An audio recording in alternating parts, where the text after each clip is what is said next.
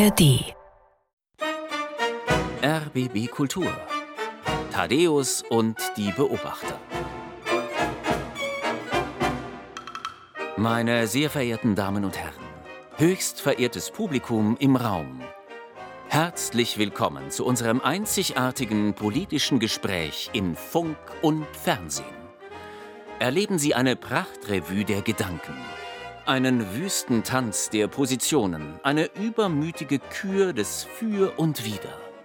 Erleben Sie zwei weitere Sternstunden, direkt und live aus dem ältesten eigenständigen Funkhaus der Welt, dem Haus des Rundfunks an der Masurenallee in Berlin.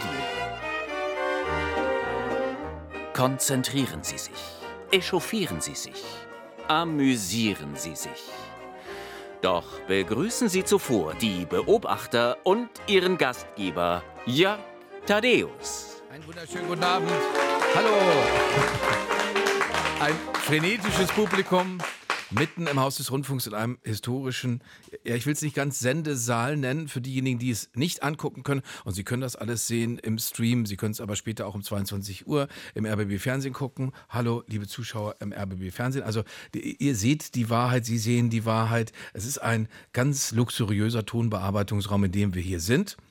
Das Wichtigste ist allerdings, dass die Herrschaften sich hier wieder eingefunden haben, mit denen wir jetzt das politische Geschehen besprechen werden. Das ist die langjährige Parlamentsberichterstatterin, ehemalige Frankreich-Korrespondentin und heute vor allen Dingen landespolitische Expertin des RBB Inforadio, Angela Ulrich ist da. Hallo Angela. Hallo. Hallo. Kurz und bündig, nach wie vor die Ressortleiterin Politik der Tageszeitung Die Welt, Claudia Kade, ist da. Und ebenfalls ein Ressortleiter Politik und Gesellschaft in der Zentralredaktion der Mediengruppe RTL, Nikolaus Blume. Herzlich willkommen, Herr Blume. Für das Feuilleton der Frankfurter Allgemeinen Zeitung. Er beantwortet hier bei RBB Kultur, aber auch immer wieder am Freitag die Frage des Tages. Claudius Seidel. Herzlich willkommen, Herr Seidel. So, wir werden äh, natürlich das zuerst das kulturelle Ereignis besprechen, weil wir bei RBB Kultur sind und weil das ein fester Bestandteil des Musikprogramms bei RBB Kultur beinahe ist. Frank Farian ist heute gestorben und für diejenigen, die den Genius nicht nachvollziehen können und es gerade in den Nachrichten nicht richtig mitbekommen haben, hier ist eins seiner großen Werke. Jetzt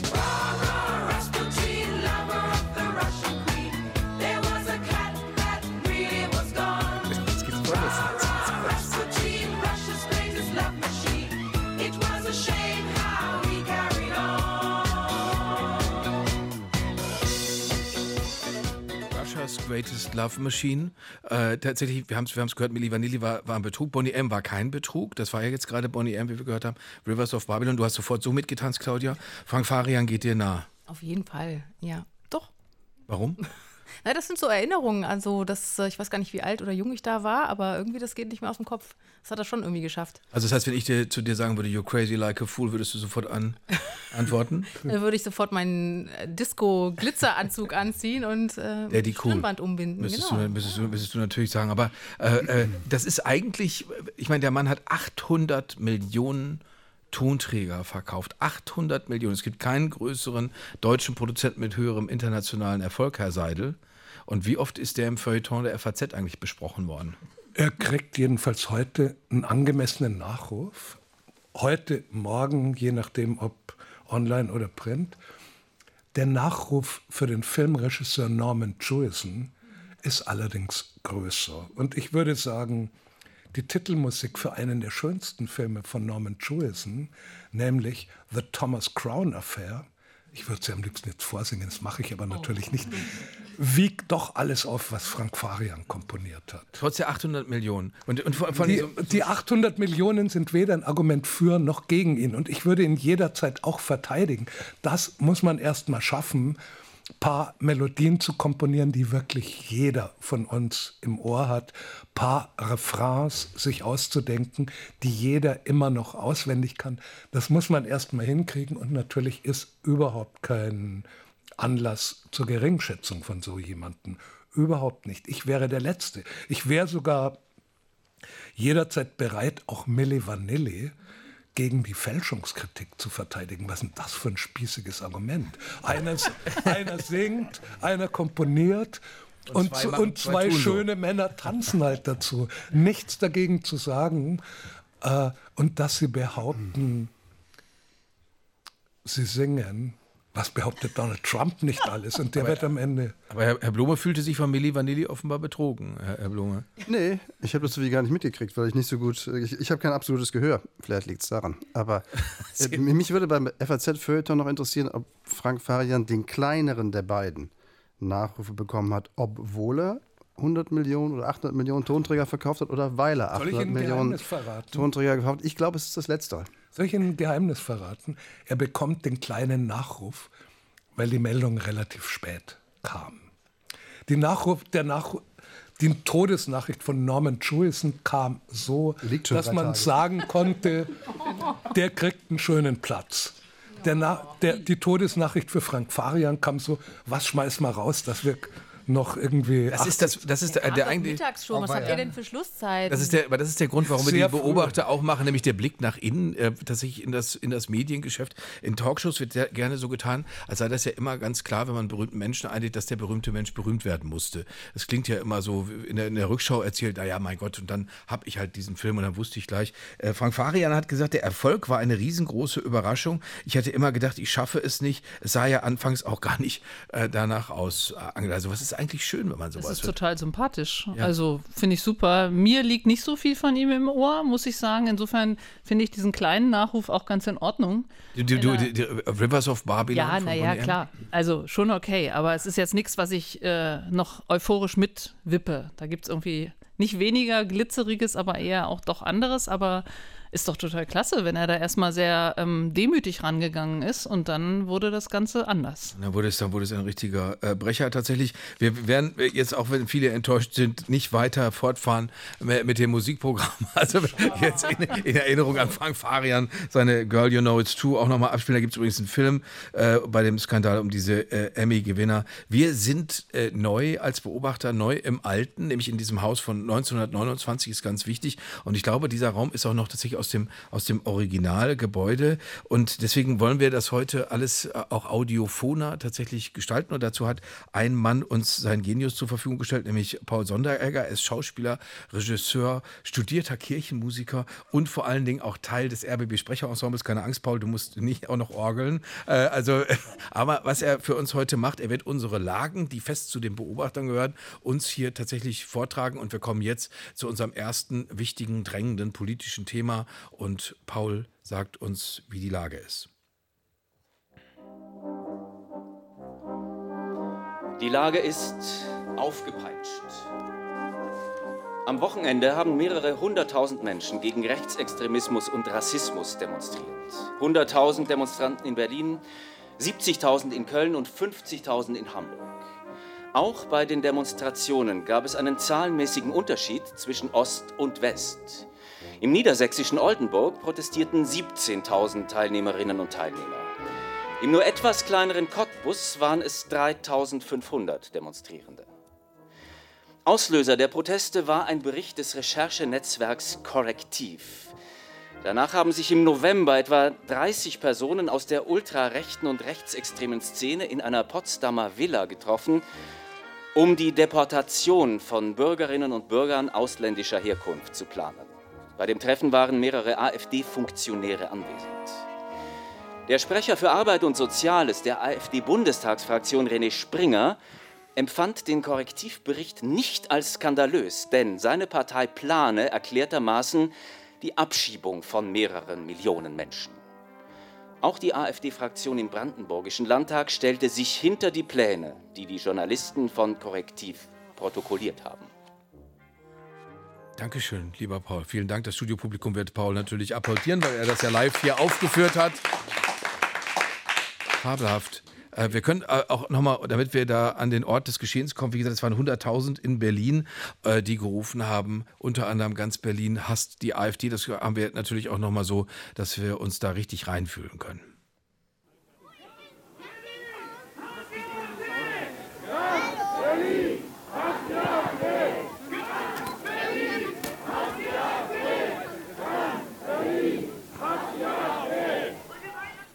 Hat man natürlich immer noch so ein kleines Kind mitgehört. Hallo, das auch mitgenommen worden ist zur, zur Demonstra Demonstration. Ähm, warum eigentlich erst jetzt, äh, muss man fragen. Die AfD-Leute sagen selber, äh, ja, äh, wieso wusstet ihr denn das nicht, dass wir das vorhaben? Also tatsächlich die Deportation von Millionen, wie Sie das nennen, nicht assimilierten ausländischen Menschen. Das heißt natürlich bestimmt dann die Partei, bestimmt Parteifunktionäre, wer assimiliert ist und wer nicht. Warum erst jetzt diese Demonstration, Claudia? Ja, eigentlich erstaunlich, denn dieser Begriff, der da auch wohl in Potsdam gefallen ist, der aus meiner Sicht total verharmlosend ist, aber der eben auch schon auf Parteitagen gefallen ist, nämlich der Begriff der Remigration und auch millionenfach, sodass man sich das Ausmaß vorstellen kann, dass es also nicht nur um äh, Asylbewerber geht, die vielleicht abgelehnt wurden und ausreisepflichtig sind, sondern weit, weit darüber hinaus und eben sich auch auf ähm, Deutsche mit Migrationshintergrund beziehen. Also diesen Begriff gibt es schon länger, der ist auf Parteitagen schon gefallen. Da hätte man sich also auch schon ähm, früher tatsächlich äh, auf die Straße bewegen können. Ich würde gern zu der Lage eben noch sagen, ich, diese unterschiedlichen Zahlen habt ihr ja dargestellt zwischen Ost und West, aber ich finde eigentlich, dass ähm, in Cottbus dann doch so viele auf die Straße ge gegangen sind, eigentlich doch bemerkenswert, denn zum Beispiel gerade Cottbus hat ein großes Problem mit Rechtsextremismus und es ist vielleicht, auch wenn die Zahlen kleiner sind, vielleicht doch fast mutiger, das dann dort zu machen, als jetzt vielleicht in einer ganz großen Einigkeit in einer Stadt, wo es ähm, vielleicht gar nicht so großes Rechtsextremismusproblem gibt. Deswegen würde ich da ähm, jetzt nicht geringschätzig oder so auf die kleineren Zahlen in Ostdeutschland gucken wollen. Mhm.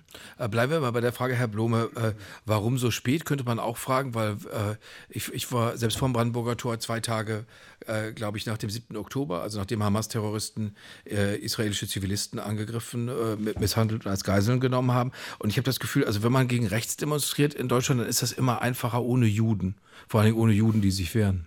Ja, das vermengt jetzt mehrere Fragen auf einmal, wenn ich das sagen darf. Ähm, warum erst jetzt? Hm, ich glaube, weil zwar zum einen schon bekannt war, was die AfD alles so plant, das steht ja auch in ihrem Programm zum Teil, man kann sich das immer mal wieder anhören, wenn man unbedingt möchte.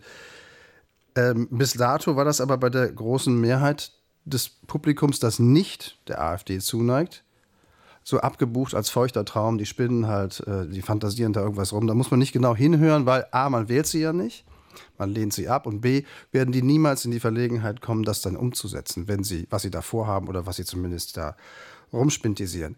Und letzteres hat sich geändert.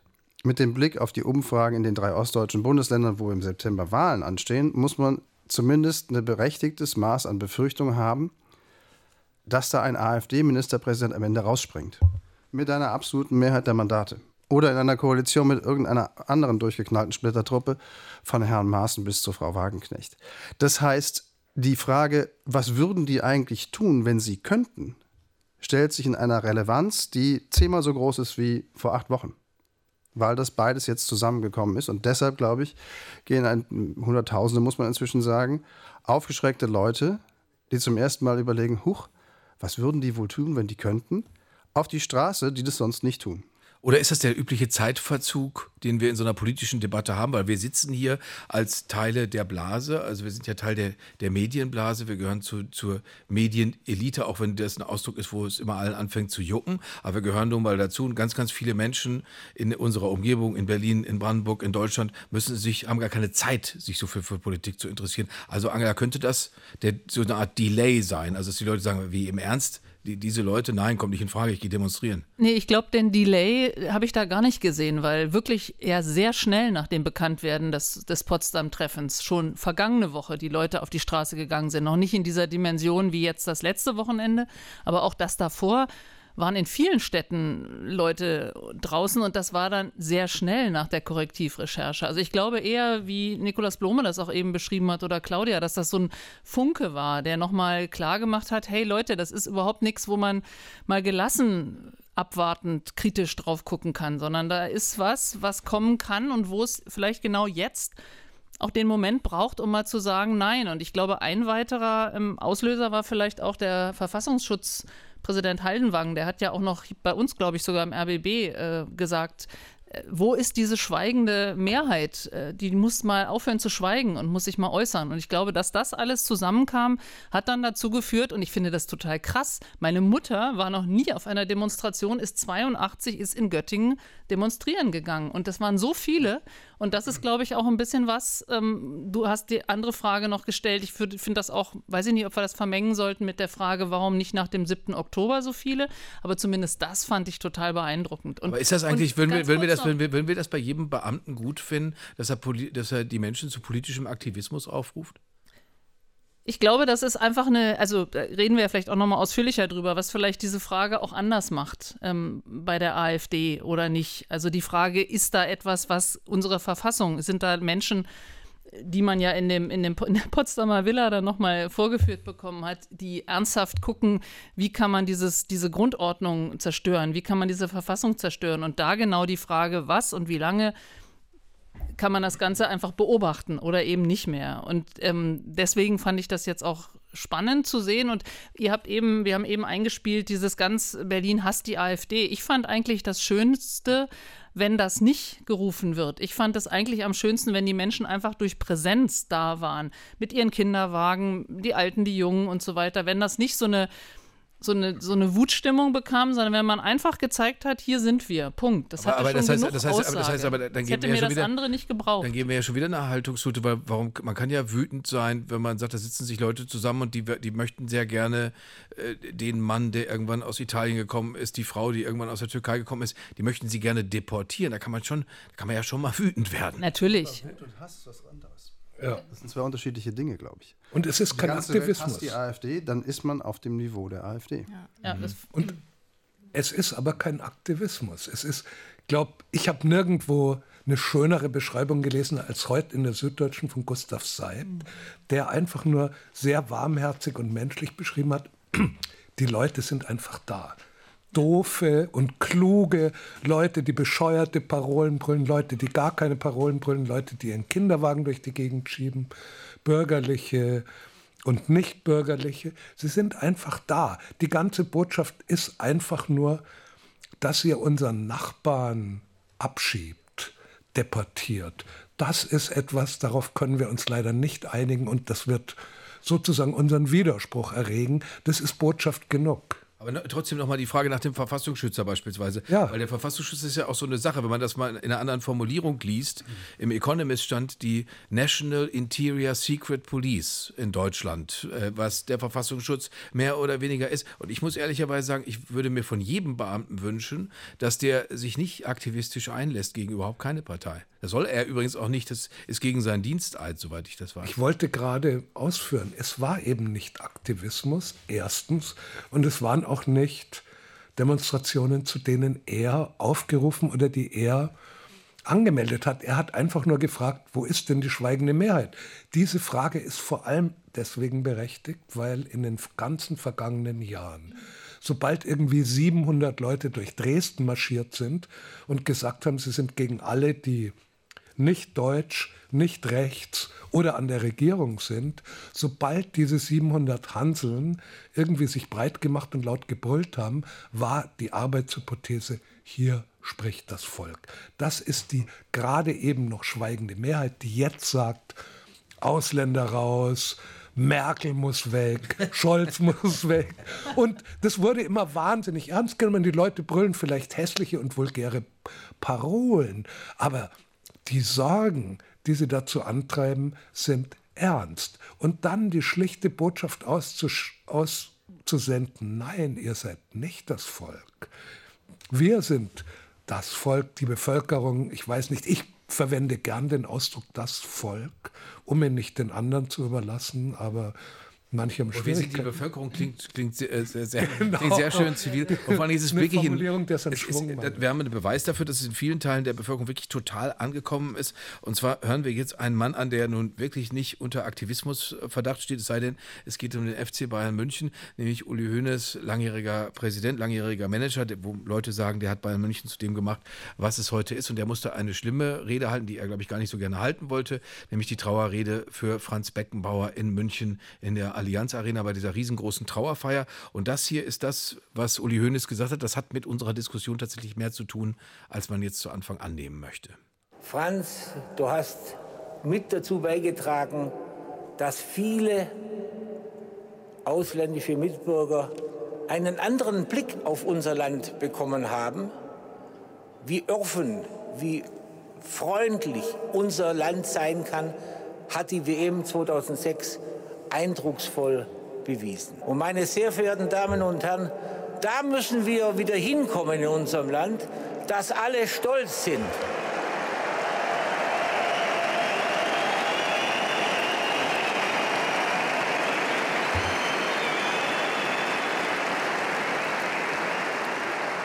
Aber ich möchte ganz deutlich betonen, dass ich bei diesem Prozess die AfD nicht dabei haben möchte. Herr Seidel, ich hätte niemanden anderen als Sie angesprochen, weil Ihr bayerisches Herz bis hierhin pocht. Ich weiß, wir sitzen drei ja, Schritte voneinander entfernt. Ich wollte gar nichts zu Hönes sagen, weil er hat einfach nur mit jedem Wort recht. Und es ist natürlich so aus der Logik eines Fußballvereins, äh, ist es natürlich besonders absurd, ne? diese Deportationspläne. Aus der, aus, aus der Logik eines Fußballvereins sind sie, führen sie zum Bankrott, nicht nur von Bayern München, aber auch von Bayern München. Was ich eigentlich, worauf ich eigentlich noch hinweisen wollte, sozusagen, warum der Impuls so stark war, das ist diese Inszenierung, die so gut war, dass ich ihr gar nicht glauben würde, wenn sie nicht geschehen wäre. Nämlich dieses alles längst bekannt, steht alles in dem Buch von, von Björn Höcke, diese, auch dass es grausam zugehen wird, wenn man die nicht assimilierten Ausländer begreift. Aber dann trifft sich diese, diese Runde, die so wirkt wie ausgedacht, irgendwie sehr reiche Leute, konservative Leute, echte Reaktionäre, irgendwie dieser, dieser interessante Martin Sellner. Und die treffen sich dann auch, auch noch in dieser Adlon-Villa. Und der eine oder andere wird sich vielleicht daran erinnern, das war eins der Verbrecherhauptquartiere in der dritten Staffel von Babylon Berlin, wo es wiederum die ganze Zeit um tatsächliche Verschwörungen der Reaktionären und der Eliten in der Weimarer Republik geht. Das ist das Setting. Und das alles kommt so auf eine so gespenstische Art hier zusammen als Inszenierung, dass das wohl der Impuls war. Manchmal habe ich mir gedacht, die Leute von der AfD oder der Sellner oder irgendwer, der Sellner ist so berühmt, wie, wie er noch nie war, die haben die Leute von Korrektiv informiert, weil die Inszenierung gar zu gut war, als dass man sie nicht hätte beschreiben Herr Blumer, ich muss ihr, ihr, ihr, Gesicht ähm, jetzt übersetzen für die Radiohörer. Es ist ein wenig steinern. Äh, äh, das, das, heißt, sie, Ihnen gefällt es ja. nicht. Ich hoffe, es kommt hier zur Kontroverse. Ja, ich finde es jetzt ein bisschen ästhetisch, ehrlich gesagt. Ähm, also das kann man alles aber das so ist ein herrlicher Vorwurf. Es ist, die sind ein bisschen ästhetisch. Genau, ich nehme das nicht als Vorwurf. Ja, aber ich meine es. Er meint Vorwurf. es aber als Vorwurf. Ähm, es ist ein bisschen. Es geht an der Sache vorbei. Ähm, das die, Frage, die wirkliche Frage, die uns interessieren sollte, ist doch ähm, nicht, ob das jetzt inszeniert war oder ob das beinahe wie ein Kinofilm wirkt, sondern ob das möglicherweise und wenn ja, warum der Wendepunkt, ein Wendepunkt für die AfD sein könnte. Wenn man sich die letzten Umfragen anschaut, also eine bei RTL und NTV heute, zeigt die AfD zwei Punkte runter. Zeigt aber auch, dass das nicht, diese zwei Punkte, nicht gewandert sind zu irgendeiner Ampelpartei oder der CDU-CSU, sondern zu anderen kleinen Parteien, die derzeit noch unter der 5%-Marke hängen, aber schon, da sie 3% haben, ausgewiesen werden als einzelne Parteien namens Freie Wähler und vor allen Dingen die Wagenknecht-Partei. Also, ist das, jetzt, ist das jetzt hier ein großer Vorgang oder haben wir uns nur einfach einem, alle mal miteinander jetzt ein gutes Gewissen gemacht, indem wir einmal, auf, ich nicht, aber komm, viele, viele andere auf die Straße gegangen sind, um einmal zu sagen, so übrigens, wir sind auch noch da, jetzt haben wir Herrn Haldenwangs Wunsch erfüllt, den ich übrigens auch nicht besonders clever vorgetragen fand, weil das ist nicht sein Job. Ähm, aber wir immerhin, wir haben jetzt mal gezeigt, äh, bis hierhin und nicht weiter, jetzt mal Schnabel da drüben, äh, ihr lieben AfDler. Ist das nur ein Einzelfall oder geht das jetzt weiter? Und wenn ja, wie? Wie kann man das zu etwas machen, dass wirklich denen die Spitze abbricht? glaube, das kann man durch das ganze Programm von RBB Kultur tragen, eigentlich, dass man sich gegenseitig immer zum Vorwurf macht, sie sind ein bisschen ästhetisch, Herr Blume. Ähm, sie, äh, aber wir bleiben jetzt genau, wir bleiben bei dem Punkt. Das heißt, ich setze da jetzt noch was, äh, die, die fiese Frage, wo Sie vorhin gesagt haben, es überlagert sich äh, äh tatsächlich nochmal hinterher ich mache mir ein gutes Gewissen. Und das Hauptverbrechen der Nazis, da brauchen wir, glaube ich, nicht lange darüber diskutieren, so muss man auch nicht Geschichte studiert haben, ist der äh, Mord an den Juden, der industrielle Mord an den Juden.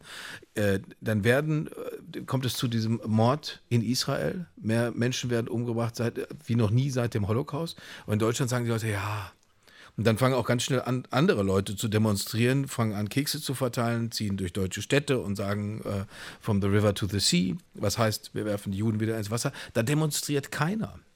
Also für, für, mich ist, ich muss ehrlicherweise sagen, ich finde diese Demos, finde das jetzt schick, wenn das Bürgertum sich wirklich mal zu Wort meldet. Aber ich denke mir, so habt ihr es gerne. Ihr habt das gerne aufgeräumt. Ihr möchtet nicht, dass diejenigen, für die ihr demonstriert, dass sie sich auch noch wehren. Naja, also äh, die Demonstrationen waren deutlich kleiner. Es gab ja auch Demonstrationen ähm, für Israel oder auch eben gegen diesen Israel-Hass, der sich ja gezeigt hat, hier gerade auf Berliner Straßen ja auch sehr stark. Ich finde auch, dass die Diskrepanz sehr groß ist. Darüber habe ich mir auch Gedanken gemacht. Das fand ich schon sehr auffällig. Und auch, ähm, dass zum Teil äh, bei diesen Demonstrationen jetzt vom, von den vergangenen Tagen man auch Leute gesehen hat, die sich so im Stile der Weißen Rose inszeniert haben, weiße Rosen verteilt haben, damit so insinuiert haben. Die sind so, ja, die sind irgendwie so im Widerstand gegen den Total, Nationalsozialismus. Ja. Und das finde ich, wenn man das dann in Zusammenhang mit dem 7. Oktober bringt und was dem, was danach hier in Deutschland war, dann ist es obszön eigentlich. Also diese, das sind natürlich nur kleine Gruppen, deswegen würde ich jetzt nicht diese ganzen Demos irgendwie verurteilen oder sagen, die sind alle auf, äh, irgendwie schief. Gar nicht, gar nicht. Und ich finde auch gut, dass man ähm, jetzt sozusagen breitere Schultern hat, die dieses Problem AfD mal sich den Schuh auch mal selber anziehen. Ja? Also es war sonst immer entweder die Union muss sich kümmern oder die Union sagt, die Ampel muss sich kümmern. Und jetzt sehen wir, dass es diese Demos gibt. Es gibt auch plötzlich sehr laute Stimmen aus der Wirtschaft die selber auch sagen, ähm, so geht das nicht äh, weiter. Wir verlieren unsere Arbeitskräfte. Unikliniken, Vertreter melden sich und sagen, unser ganzes System bräche zusammen äh, wenn die AfD was zu sagen hätte. Das finde ich schon. Ähm, Nikolaus, du sprachst jetzt von dem Wendepunkt, das ist schon neu auch, ne, dass so viele sich jetzt da zu Wort melden. Darauf wollte ich auch zurückkommen, äh, was Nikolaus äh, Blome tatsächlich äh, gesagt hat. Angela, ihr werdet zu, zu dir kommen, weil das ist äh, dein Thema als landespolitische Expertin hier bei uns im RBB für RBB Inforadio. Kommen wir mal zu äh, Herrn Voigtke, dem Ministerpräsidenten von Brandenburg, der tatsächlich bei den Bauernprotesten war. Der ist sehr, sehr glaubwürdig, wenn es Bauernproteste gibt, weil er hat das selber gelernt, ist selber auf dem Bauernhof aufgewachsen und er sah einen der protestierenden Bauern. Ich erkläre das deswegen so ausführlich, weil man das nicht so ganz fantastisch hören kann. Der O-Ton hat eine etwas schlechte Soundqualität. Äh, also er geht da hin zu einem Protestierer in dieser orangefarbenen Weste und der trägt eine AfD-Mütze. Und dann sagt Wojtke zu dem Mann, sehr respektvoll, aber doch entschlossen, du hast die falsche Mütze auf. Und dann kommt so ein Gemaule zurück, ja, inwiefern denn? Und dann sagt Dietmar Woidke, weil die die Subventionen für Bauern komplett abschaffen wollen. Und damit hat er völlig recht. Hören wir uns mal an, der Ministerpräsident in Brandenburg bei einem äh, Bauernprotest. So, hör mal, hör mal, du hast die falsche Mütze. Ja. Oder du willst die Subventionen alle streichen. Nee, das machen wir nicht. Steht da im Grundsatzprogramm. Lies das mal durch. Muss ich mal machen. Ja, musst du, musst du machen müssen. Wenn die für die Bauern was erreichen will. Und der äh, ist übrigens, das ist übrigens völlig richtig. Also das kann man im Grundsatzprogramm der AfD nachlesen. Es ist irgendwo auf den 60er Seiten, äh, äh, dass das nicht stimmt. Angela, die, die Frage von Nikolaus Blome, wo, wie geht es jetzt weiter? Was bedeutet das für die AfD? Claudia sagt, breite Schultern, äh, die das Bürgertum jetzt hat. Wie wirkt sich das in Brandenburg aus, wo sie es nicht schaffen, einen AfD-Kandidaten, Spitzenkandidaten für die Wahl, für die Landtagswahl äh, im September zu bestimmen und die Wahl haben zwischen zwei Kandidaten, beziehungsweise einer Kandidatin und einem Kandidaten, wo man auch denkt, na hoppala. Naja, äh, die Frage, wie geht das hier weiter, ist völlig unbeantwortet, glaube ich. Und äh, es kann sehr wohl auch äh, ein Strohfeuer gewesen sein, was, äh, was jetzt letztes Wochenende groß war, was jetzt auch noch ein bisschen weitergeht.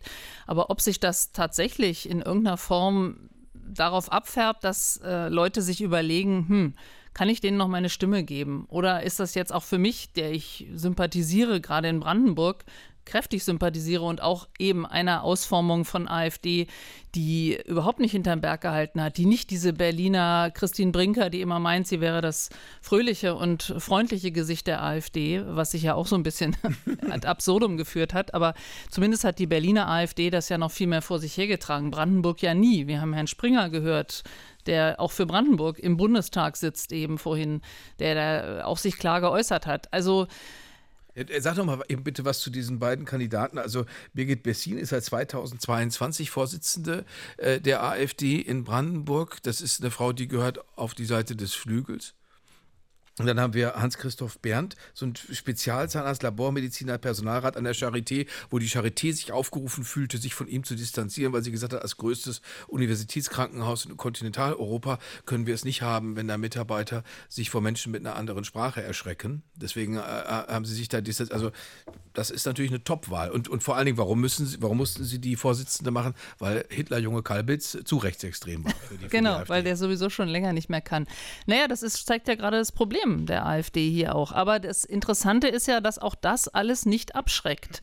Es ist ja eben schon die ganze Zeit so, ständig, was, was du erwähnt hast, völlig richtig. Die AfD hat in ihrem Programm stehen, dass sie Subventionen für die Landwirtschaft abbauen will. Interessiert nicht. Dann gibt es die Kalbitze, dann gibt es die, die auch auf der Bundespartei mit Alice Weidel ständig Querelen, ständig Probleme, ständig Verfahren und ähnliches, aber das schreckt eben nicht ab. Bisher zumindest nicht. Und ob das jetzt ein Wendepunkt in irgendeiner Form ist, ich bin da ich bin da nicht besonders optimistisch. Also, aber, er, er glaube ich nicht. Aber, aber, genau daran, genau an dieses ähm, Auseinanderklaffen einer komplett konfusen, bescheuerten, in sich verkrachten und ohnehin äh, eigentlich nicht wählbaren Partei und dem Willen der Leute, sozusagen ihren Protest zu artikulieren, ihr Nicht-Einverstandensein zu artikulieren, genau in diese, in diese Differenz hinein kommen jetzt diese Demonstrationen, die ganz eindeutig sagen,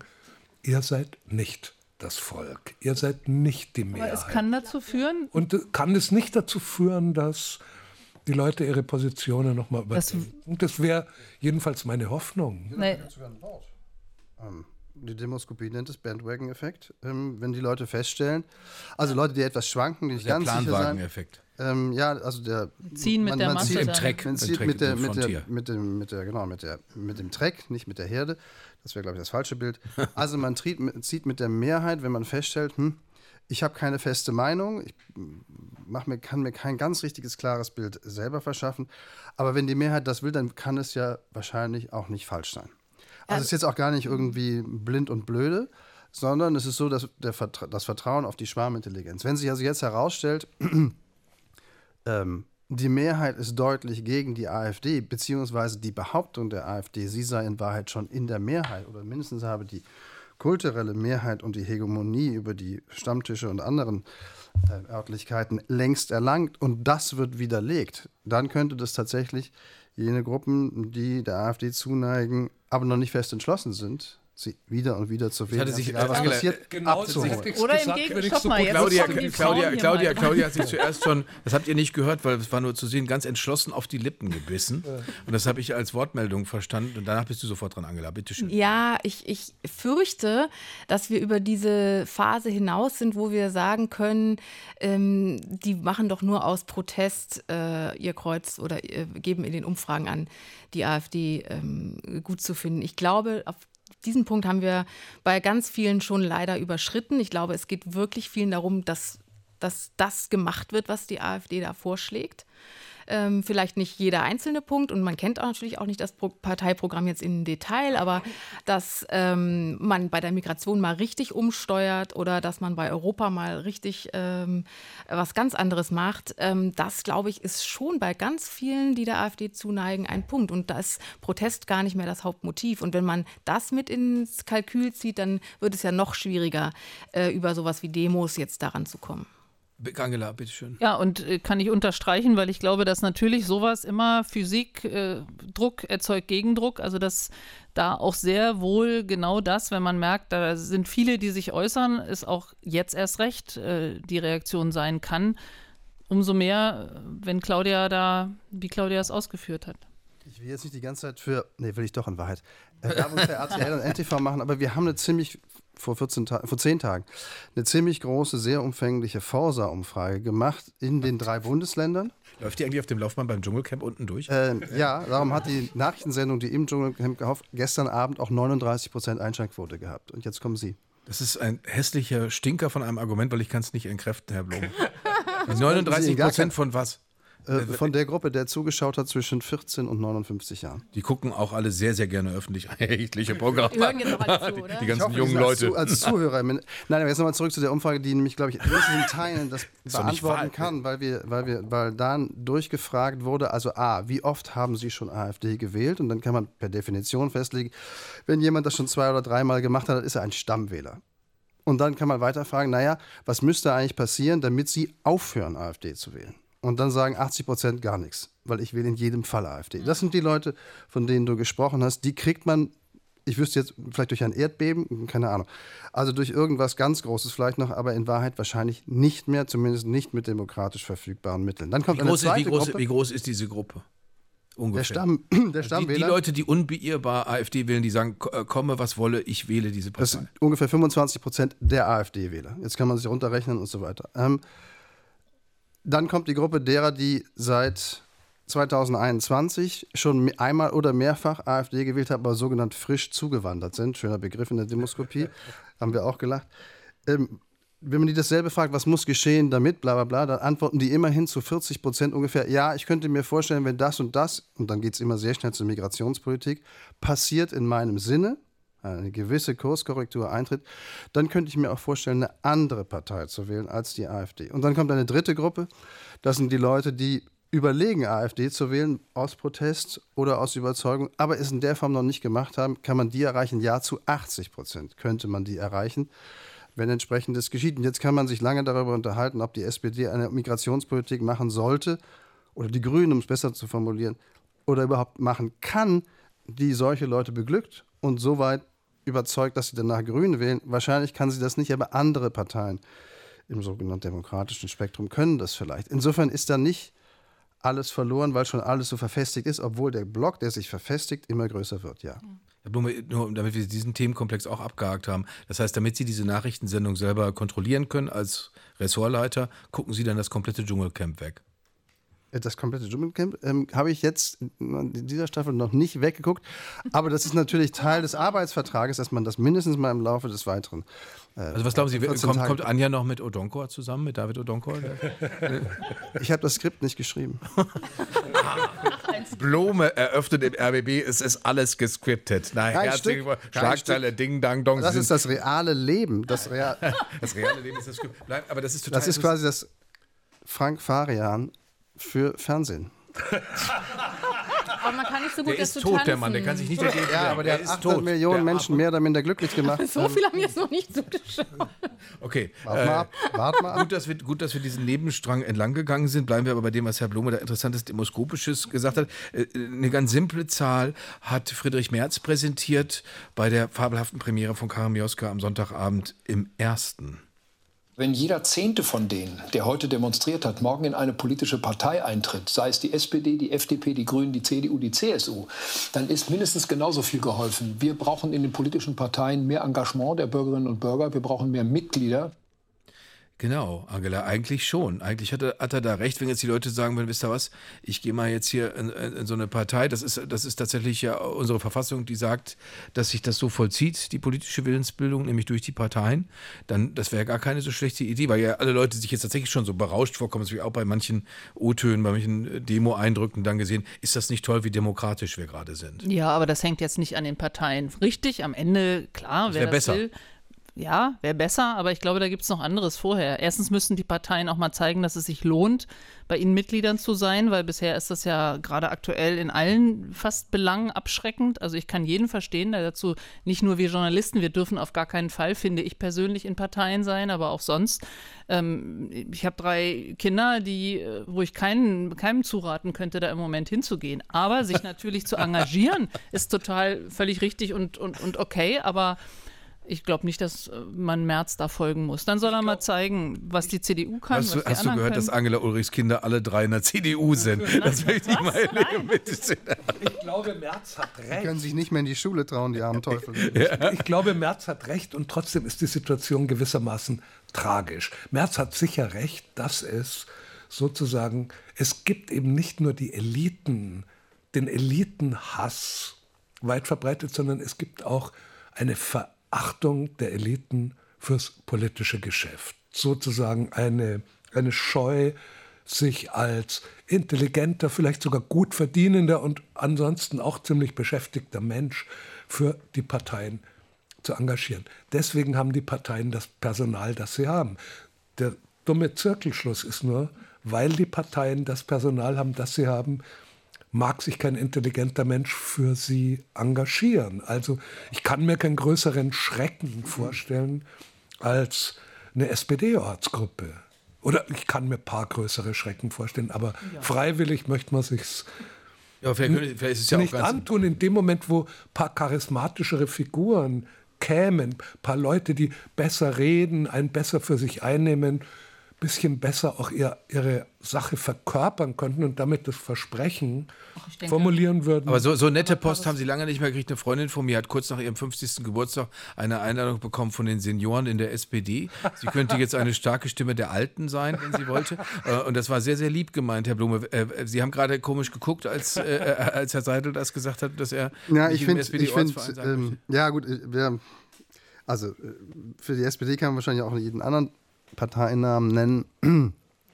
Und ich weiß auch nicht, ob ich meine Abende in so einem Ortsverein zubringen möchte. Wahrscheinlich nicht. Ich darf das quasi gar nicht. Oder als Journalist finde ich, ist es verbietet es sich von selbst in eine Partei zu gehen, sind wir also mindestens mal dieses Problems enthoben. Aber gleichzeitig finde ich, ähm, trägt es noch einmal in ein Vorurteil ein, das wir eigentlich nicht mehr bedienen sollten, dass die, die da im Bundestag sitzen, sowieso alle durchweg Flachpfeifen sind. Und weil es eben eine negative Auswahl ist ähm, und weil ja sowieso sich niemand das antut, da ja sowieso nur halbgescheite sitzen können, das finde ich nicht. Ähm, ganz ausdrücklich nicht. Und natürlich gibt es da eine gaußsche Normalverteilung und da gibt es auch Flachpfeifen drunter. Ich fürchte nur, dass auch in der Charité nicht alle den Nobelpreis gewinnen werden, ähm, weil wir von der Charité sprachen oder von jedem anderen Krankenhaus, von jedem anderen Fußballverein, von jedem anderen Unternehmen. Auch da gibt es gute Leute und nicht ganz so gute Leute.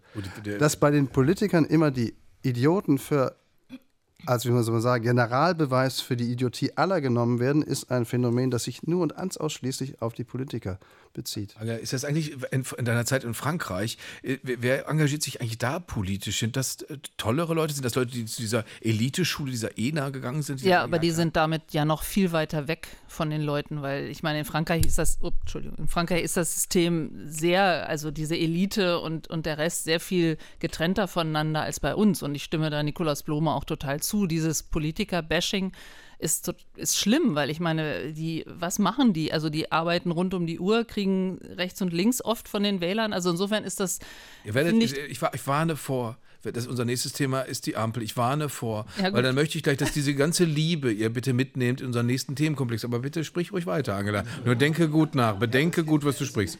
es geht, zwischen den Charakteren, auf Ja. die hier reihenweise geschossen wird, also verbal geschossen wird, und der Politik, die sie machen. Und die ist natürlich, also ich greife vor, katastrophal. genau. Das, genau. Entschuldigung, ich greife vor. Bitte, Angela, aber du warst mitten im Wort. Entschuldigung. Nein, aber äh, was Frankreich angeht, glaube ich, da ist man nicht näher äh, dran. Und ich meine, wie man sieht, äh, hat ja auch Frankreich es viel weniger und schon viel länger nicht geschafft, ähm, extreme Tendenzen in Dumme irgendeiner Frage. Form. ist Ja. nah dran zu sein überhaupt Gut. so das Ziel, Ja. das nah dran, unten am Boden und so weiter. Ist es nicht Aufgabe des Politikers, abgehoben in dem Sinn zu sein? Das dass finde er ich, das habe ich da sehr interessante Frage. Die, die hat Franklin Roosevelt mal aufgebracht, der, weil der galt als, als arrogant und, und, und, und abweisend eigentlich oder schwer zugänglich. Und da haben dann viele Leute gesagt, oder ich, ich weiß nicht, ob es Obama oder, oder äh, David Axelrod mal gesagt hat, Obamas Wahlkampfberater, da gab es die Vorstellung, ich will ja mit dem Präsidenten auch gar kein Bier trinken gehen. Ich will, dass der ein guter Präsident ist, weil ich kann es ja nicht machen. Also das wäre durchaus eine Überlegung. Also Olaf Scholz hat Anteile davon schon, muss man sagen. Wohin, wohin guckt Olaf Scholz da oben? auf uns herunter. aber, aber, aber machen wir, bevor, bevor, wir, bevor wir da jetzt äh, weiter, äh, Angela, Entschuldige, das darfst du noch zu Ende sagen. Nein, bitte. Vor allen Dingen, ich wollte, hatte noch eine Anschlussfrage zu Frankreich. Es tut mir leid, dass ich da hopse. Hat denn äh, irgendjemand in Frankreich eigentlich mal überlegt, äh, äh Front National bzw. jetzt Rassemblement National zu verbieten? Genau, nee, ist äh, überhaupt kein Thema. Aber die sitzen auch als größte Oppositionsfraktion in, in der Assemblée. Inzwischen, Marine Le Pen versucht zum dritten Mal Präsidentin zu werden. Sie, ihr Parteichef, ein junger Mann, nicht mal 30 bisher, ist der beliebteste Politiker Frankreichs im letzten Jahr geworden. Und da überlegt keiner, ähm, Verbotsverfahren in irgendeiner Form anzustreben. Ist überhaupt nie in der Debatte, aber man sieht ja auch, dass politisches Bekämpfen ähm, auch in Frankreich nicht unbedingt irgendwie vorangeht. Als du von dem französischen äh, Premier gehört hast im Neuen, dass er 34 Jahre alt ist, Claudia, hast du da gedacht, der ist zu jung? Nee, also diese, diese Kategorien finde ich wirklich falsch. Also das haben wir jetzt auch schon ein paar Mal äh, bei, hier bei uns auch mit jüngeren Ministern und so gehabt. Das finde ich, also nö, ich finde, da äh, muss man äh, sich genauso beweisen wie ein älterer oder, oder was auch immer. Das ist, finde ich, für mich echt keine Kategorie. Ähm, aber als Angela eben sprach, muss ich, ähm, muss ich nochmal einhaken, weil ich diese oder deine Frage auch zum Verbots, zu diesen Verbotsideen, was ich wirklich gerade eine, eine Unart finde, und das kommt ja aus allen Parteien, nicht nur Ampelleuten, sondern auch aus der Union, mit einem komischen, kalkulierten Populismus, der da mitschwingt, diese Ideen, wie man jetzt plötzlich mit juristischen Winkelzügen der AfD beikommen könne. Ja, also mit einem Verbot, mit einem Grundrechteentzug für Björn Höcke, mit jetzt nach diesem Urteil, das wir heute hatten, ähm, des Karlsruher Verfassungsgerichts zur Parteienfinanzierung, der ähm, früher hieß die NPD, jetzt die Heimat, dass man das vielleicht auch auf die AfD anwenden kann. Also ich muss wirklich sagen, das finde ich äh, Verzweiflungstaten ähm, in Serie, die, glaube ich, wirklich diesen, dem Problem überhaupt nicht gerecht werden und eher der AfD-Erzählung äh, wieder zuspielt, nämlich ähm, die Institutionen in Deutschland äh, arbeiten doch, also alle politisch äh, motiviert und arbeiten doch nur äh, an uns, daran, uns mundtot zu machen. Natürlich muss man AfD-Erzählungen nicht alle sozusagen mit einkalkulieren, aber ich glaube, das kann man sich einfach sparen. Sag mal, aber politisch kann ich dir total gut folgen und bin deiner Meinung. Trotzdem bleibt mir im Ohr ein Satz, den in einem Interview Christoph Möllers gesagt hat, der weltberühmte Juraprofessor oder Rechtsprofessor, der eben meinte mit einigem Recht, äh, das Recht steht nicht zur Disposition von Wahlergebnissen. Also ob ein Verbotsverfahren eingeleitet werden kann oder nicht, ist nicht dann plötzlich obsolet, wenn die ein Drittel der Bevölkerung hinter sich haben. Entweder, entweder, entweder gibt es juristische ja. Gründe dafür oder es gibt sie eben nicht. Nee. Politisch kann man es so sehen wie du und tue ich auch. Nee, es gibt, also wir hatten jetzt, äh, wenn wir unsere eigenen Berichterstattung hier äh, auch anführen wollen, bei uns haben. Arbeitet bei der Welt. So, genau, genau, genau. hatten wir äh, durchaus auch Juristen zu Wort kommen lassen, die äh, den interessanten Gedanken haben, je größer eine Partei ist, die man vielleicht äh, verbieten lassen möchte, wo man einen Verbotsantrag stellt, desto mehr spielt auch eine Rolle, wie also die Verhältnismäßigkeit. Ne? Wie groß ist die dann schon geworden? Das ist nicht äh, unabhängig von der Größe, sagen manche anderen Juristen. Das ist ein Argument, was man gelten lassen muss. Ich, ich, ich bin nur überrascht. Also ich, ich glaube, ich bin auch gegen ein Parteienverbot. Das ist so wie, also aus tausenderlei Gründen geht das technisch einfach nicht. Ist aber so in Bausch und Bogen vom Tisch zu wischen, wie das jetzt sehr, sehr häufig mehrheitlich geschieht überrascht mich deswegen, weil es halt in der Verfassung steht. Also das ist jetzt nichts dahergekommenes, was die irgendwie hinten links aus dem Schrank gezaubert haben, weil sie gerade irgendwo noch was gefunden haben. Und auch der Grundrechteentzug steht in der Verfassung. Das ist ein ja, Grundgesetzartikel. Äh ja, aber so abseitig können es die Väter und Mütter des Grundgesetzes für offenkundig nicht gehalten haben, denn sie haben es da reingeschrieben. Und, die, und übrigens, wer, wer, ich glaube, ich hoffe, ich zitiere jetzt richtig, aber wer verurteilt wird wegen eines Verbrechens, das mit einer Mindeststrafe von einem Jahr Freiheitsentzug belegt ist, der verwirkt seine Grundrechte automatisch für eine ganze Reihe von Jahren. Also so ungewöhnlich ist es nicht, sein Wahlrecht und vor allem das Recht gewählt zu werden, zu verlieren. Ich finde es halt auffällig, dass es sozusagen jetzt zu Beginn dieses Wahljahres kommt. Björn Höcke äh, ja. die Grundrechte zu entziehen, hätte man auch schon, okay. wenn man das sozusagen rein. Ich würde auch nicht dafür plädieren wollen, aber, hätte man den aber Gedanken es ist jetzt so abseitig ist es dann auch nicht. Da muss man halt nur in die Verfassung rein. Noch, ich würde noch gern einen, einen Satz sagen zu deinem Verweis auf die relative Lässigkeit der Franzosen, die man sozusagen bewundern kann. In Frankreich geht die Welt nicht unter wegen Marine Le Pen, so wenig wie die Niederlande im Meer versinken wegen des Wahlsiegs von Gerd Wilders. Und so kann man sich umschauen und denken, ach ja, und Giorgia Meloni hat auch Italien noch nicht in eine Diktatur verwandelt. Aber wir sind halt vor allem nicht in Frankreich und in den Niederlanden. Wir sind halt einfach Deutschland und in der Hinsicht bisschen empfindlicher zu sein oder auch ein bisschen alarmistischer. Ja, aber, aber, ist geradezu aber, aber, aber, das heißt, wir sind etwas weniger liberal und verbieten schneller Parteien, weil die Nazis alle Parteien verboten haben. Das ist äh, kein so gutes Parteien, Argument. Die das Grundgesetz, äh, das ist es ja, die die freiheitlich-demokratische Grundordnung abschaffen wollen, ja. Ich, ich, ich muss heute Abend, das können die äh, Hörer nicht sehen, äh, dass sie einen ge- gelben Rollkragenpullover mit einem blauen Jackett kombiniert haben. Ist das jetzt FDP etwas, oder Gen Ukraine? etwas Genscheristisches, würde ich mal sagen. Angela, Jetzt so du, ästhetisch. das, ja, So ästhetisch, genau. Das ist mir ein bisschen zu ästhetisch.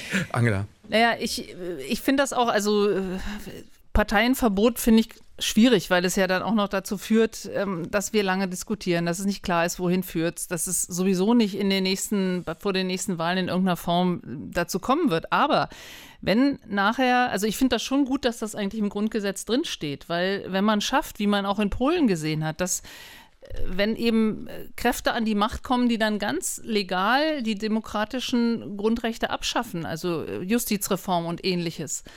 Und sowas auch wieder zurückzudrehen, gibt, selbst äh, danach, das müssen wäre das wir dazu sagen. wahnsinnig schwierig. un- Also Unabschaffbare Grundrechte, die in der, der, der Verfassung verbrieft sind. Also die sind, die sind ja drin. Die kann man auch mit der Zweidrittelmehrheit im Deutschen Bundestag nicht abschaffen. Völlig richtig, aber es gibt Dinge, die, äh, wo man dann schon unser, das Gesicht unseres Staates ziemlich anders färben kann, finde ich. Und Ja, aber das ist natürlich auch eingepreist eigentlich, also wenn man es ganz hart sieht, oder Angela, dass, dass man das Gesicht des Staates verändern kann, wenn man sich auf der Ver Verfassung, ja, aber Grundlage wir der sind da Verfassung vielleicht, um mit Claudius Seile zu sprechen, ein tolle und lesenswerte, wenn auch vor allem von amerikanischen Verhältnissen berichtende Buch wie Demokratien sterben, Ja, absolut. das, Das immer wieder darauf zurückkommt, dass letztlich die Demokratie von den Demokraten lebt. Dass die Demokratie ist bei allen tollen Institutionen und so weiter nicht so stark, dass sie sich gegen die Herrschaft der Antidemokraten auf Dauer durchsetzt. Und da können wir, da könnten wir jetzt doch uns anhängen, tun wir aber nicht, weil ich bitte jetzt äh, Paul Sonderegger, unsere schon angekündigte nächste Lage vorzutragen und das ist die von euch schon so in Randnotizen beschriebene Lage der Ampelkoalition, Ampel in Not.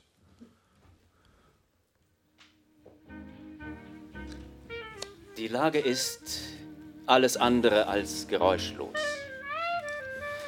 Die Ampelregierung ist sehr unbeliebt. Vor einer Woche wurden die Bundesminister Faeser und Habeck bei einem Spiel der Handball-Europameisterschaft vom Publikum ausgepfiffen. Ähnlich war es vorher dem Bundeskanzler ergangen. Bei der Trauerfeier für die Fußballlegende Franz Beckenbauer sollen die Verantwortlichen des FC Bayern eine Rede des Bundeskanzlers verhindert haben, angeblich auch aus Furcht vor einem Pfeifkonzert. Die aktuellen Streitthemen der Ampel sind der Kinderfreibetrag, das Klimageld und über das Lieferkettengesetz könnte es auch Ärger geben. Dankeschön, lieber Paul, ist dein Applaus. Äh, Jetzt äh, muss ich mich mal an die lieben Kollegen äh, wenden, die hier in so einem geheimnisvollen Raum, der in blaues Licht getaucht ist, sitzen. Sie sitzen vor riesengroßen Muschpulten, die, äh, vor denen ein Verkehrspilot verzweifeln würde, weil sie so kompliziert sind. Die Profis hier im RB bedienen das. Aber ich muss euch äh, bitten, liebe Kollegen, dass wir uns mal äh, beschäftigen mit dem, den wir in unserem Laufplan den Bauernversteher genannt haben. Da wäre ich euch dankbar, wenn ihr uns jetzt mal Christian Lindner abspielen würdet. Und zwar den, wo er beginnt mit Viele von Ihnen glauben hier in Berlin. Da sieht man nämlich einen Versuch von Christian Lindner, Bauernnähe herzustellen statt Bürgernähe. Viele von Ihnen glauben,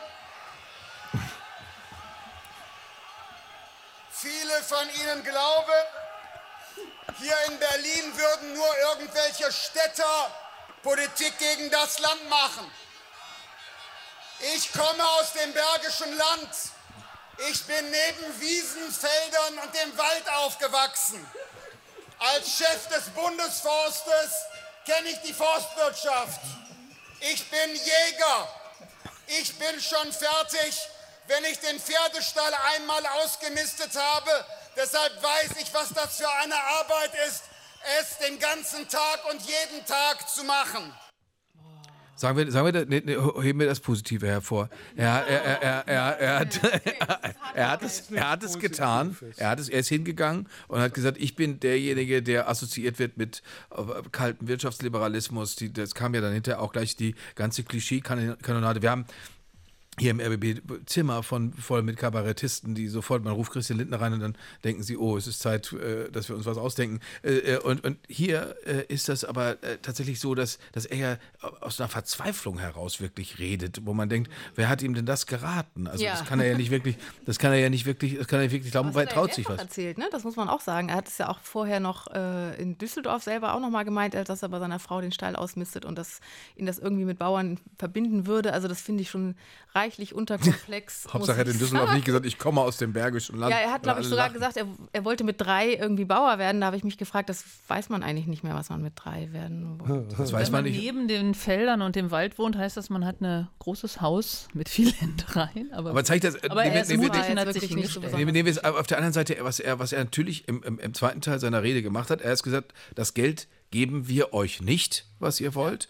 Äh, das, das machen wir so nicht, wie ihr es gerne hättet, aber äh, wir müssen trotzdem gemeinsame Sache machen. Das war der zweite Teil der Rede. Wir haben jetzt einen Teil aus dem wir ersten. Auch, äh, Entschuldigung. Nee. Wir haben auch einen wirklich wesentlichen Teil nicht gehört, nämlich den, wo er auf Hartz-IV-Empfänger richtig schimpft, ganz böse, wo er sagt, die Klimakleber entweihen das Brandenburger Tor und ihr ehrt es, das war für mich so, dass ich dachte, okay, er hat den Mumm gehabt, vor die Bauern zu treten, aber als er vor den Bauern stand, ist alles, was mal Charakter war, in sich zusammengebrochen. So eine opportunistische, feige Rede habe ich noch nie gehört. Jetzt äh, können wir das äh, dokumentieren, äh, äh was Sie, was Sie gerade gesagt haben, Herr Seidel, weil das natürlich haben wir diesen Ausschnitt, auch den hatte ich jetzt übersprungen, weil es tatsächlich so ein bisschen mit Fremdscham zu tun hat. Aber okay, bitteschön, hören wir uns das auch nochmal an, was es für einen Unterschied macht, ob man Bauer oder Klimakleber ist. Was ein Unterschied zwischen den Bauern und den Klimaklebern. Die Klimakleber haben das Brandenburger Tor beschmiert. Die Bauern haben das Brandenburger Tor geehrt und das ist ein Unterschied.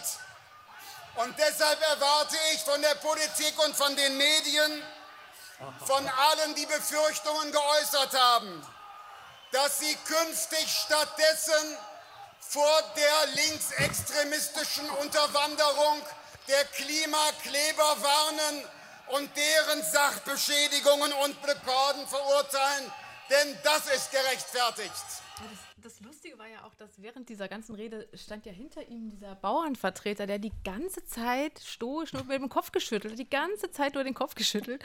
das fand ich auch sehr schön. Das, schade, dass wir es jetzt hier nicht sehen können, aber das war. Aber wir können es äh, uns jetzt, weil, weil du es so schön geschildert hast, äh, äh, tatsächlich plastisch vorstellen, Herr, Herr Blume. Was, was jetzt genau regt uns auf? Also, dass er die Klimakleber beschimpft hat dafür, dass sie das Brandenburger Tor angeschmiert haben. Und ich finde, das hätten die Klimakleber besser bleiben lassen. Ich auch.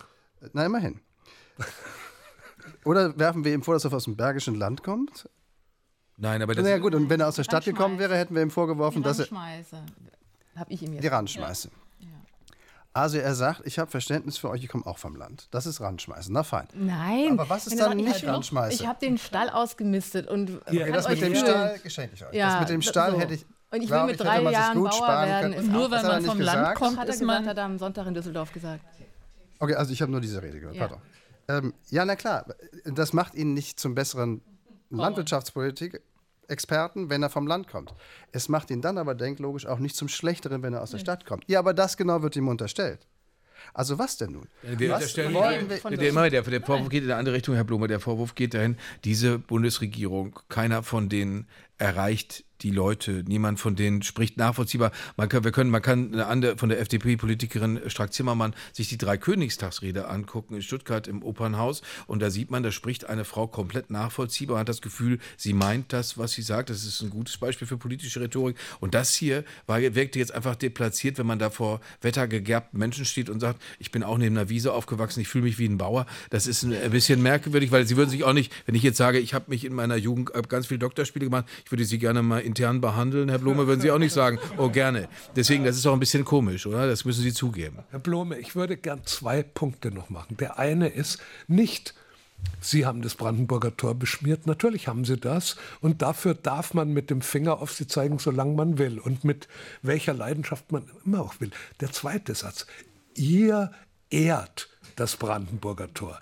Ich weiß aus gewissen Quellen, dass Sie so skeptisch sind wie ich gegenüber Leuten, die nicht einfach demonstrieren, sondern gleich ihre Riesentraktoren mitbringen, um sich selber zu vergrößern. Dass die, von mir aus findet er diese Demonstration legitim, aber ihr ehrt das Brandenburger Tor ist hirnrissig. Und das Zweite, ein Bundesfinanzminister, verheiratet mit einer Journalistin, der plötzlich, als wäre er so ein AfD-Provinzler, auf die Politik und die das ist Medien also das, das, das, Herr Blume, wie beantworten Sie das? Er hat sich da rausgerechnet. Weil das, da hat man das Gefühl, womöglich hat er ein Fiebermedikament genommen, weil er war ja erkältet und ist schon, und ist schon, in der, ist schon in der nächsten Phase seiner Biografie angekommen, dass er denkt, wenn ich dieses Finanzministerium, wenn ich aus der Politik raus bin, dann, dann, dann ist alles viel schöner. Weil er, er ich meine, wie, wie, kann man mehr in der Politik sein als, als in der Regierungskoalition oder als Bundesfinanzminister eigentlich, oder?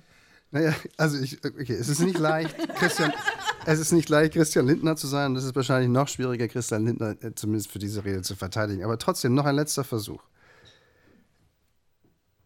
In Wahrheit reden wir doch, wenn wir über die Bauernproteste reden, zum einen über diesen komischen Agrardiesel und dass diese, Entschuldigung, Branche 9 Milliarden Euro Subventionen einstricht, dafür jede Menge Papierkram hat, was ein Wunder, da muss man nämlich immer beantragen.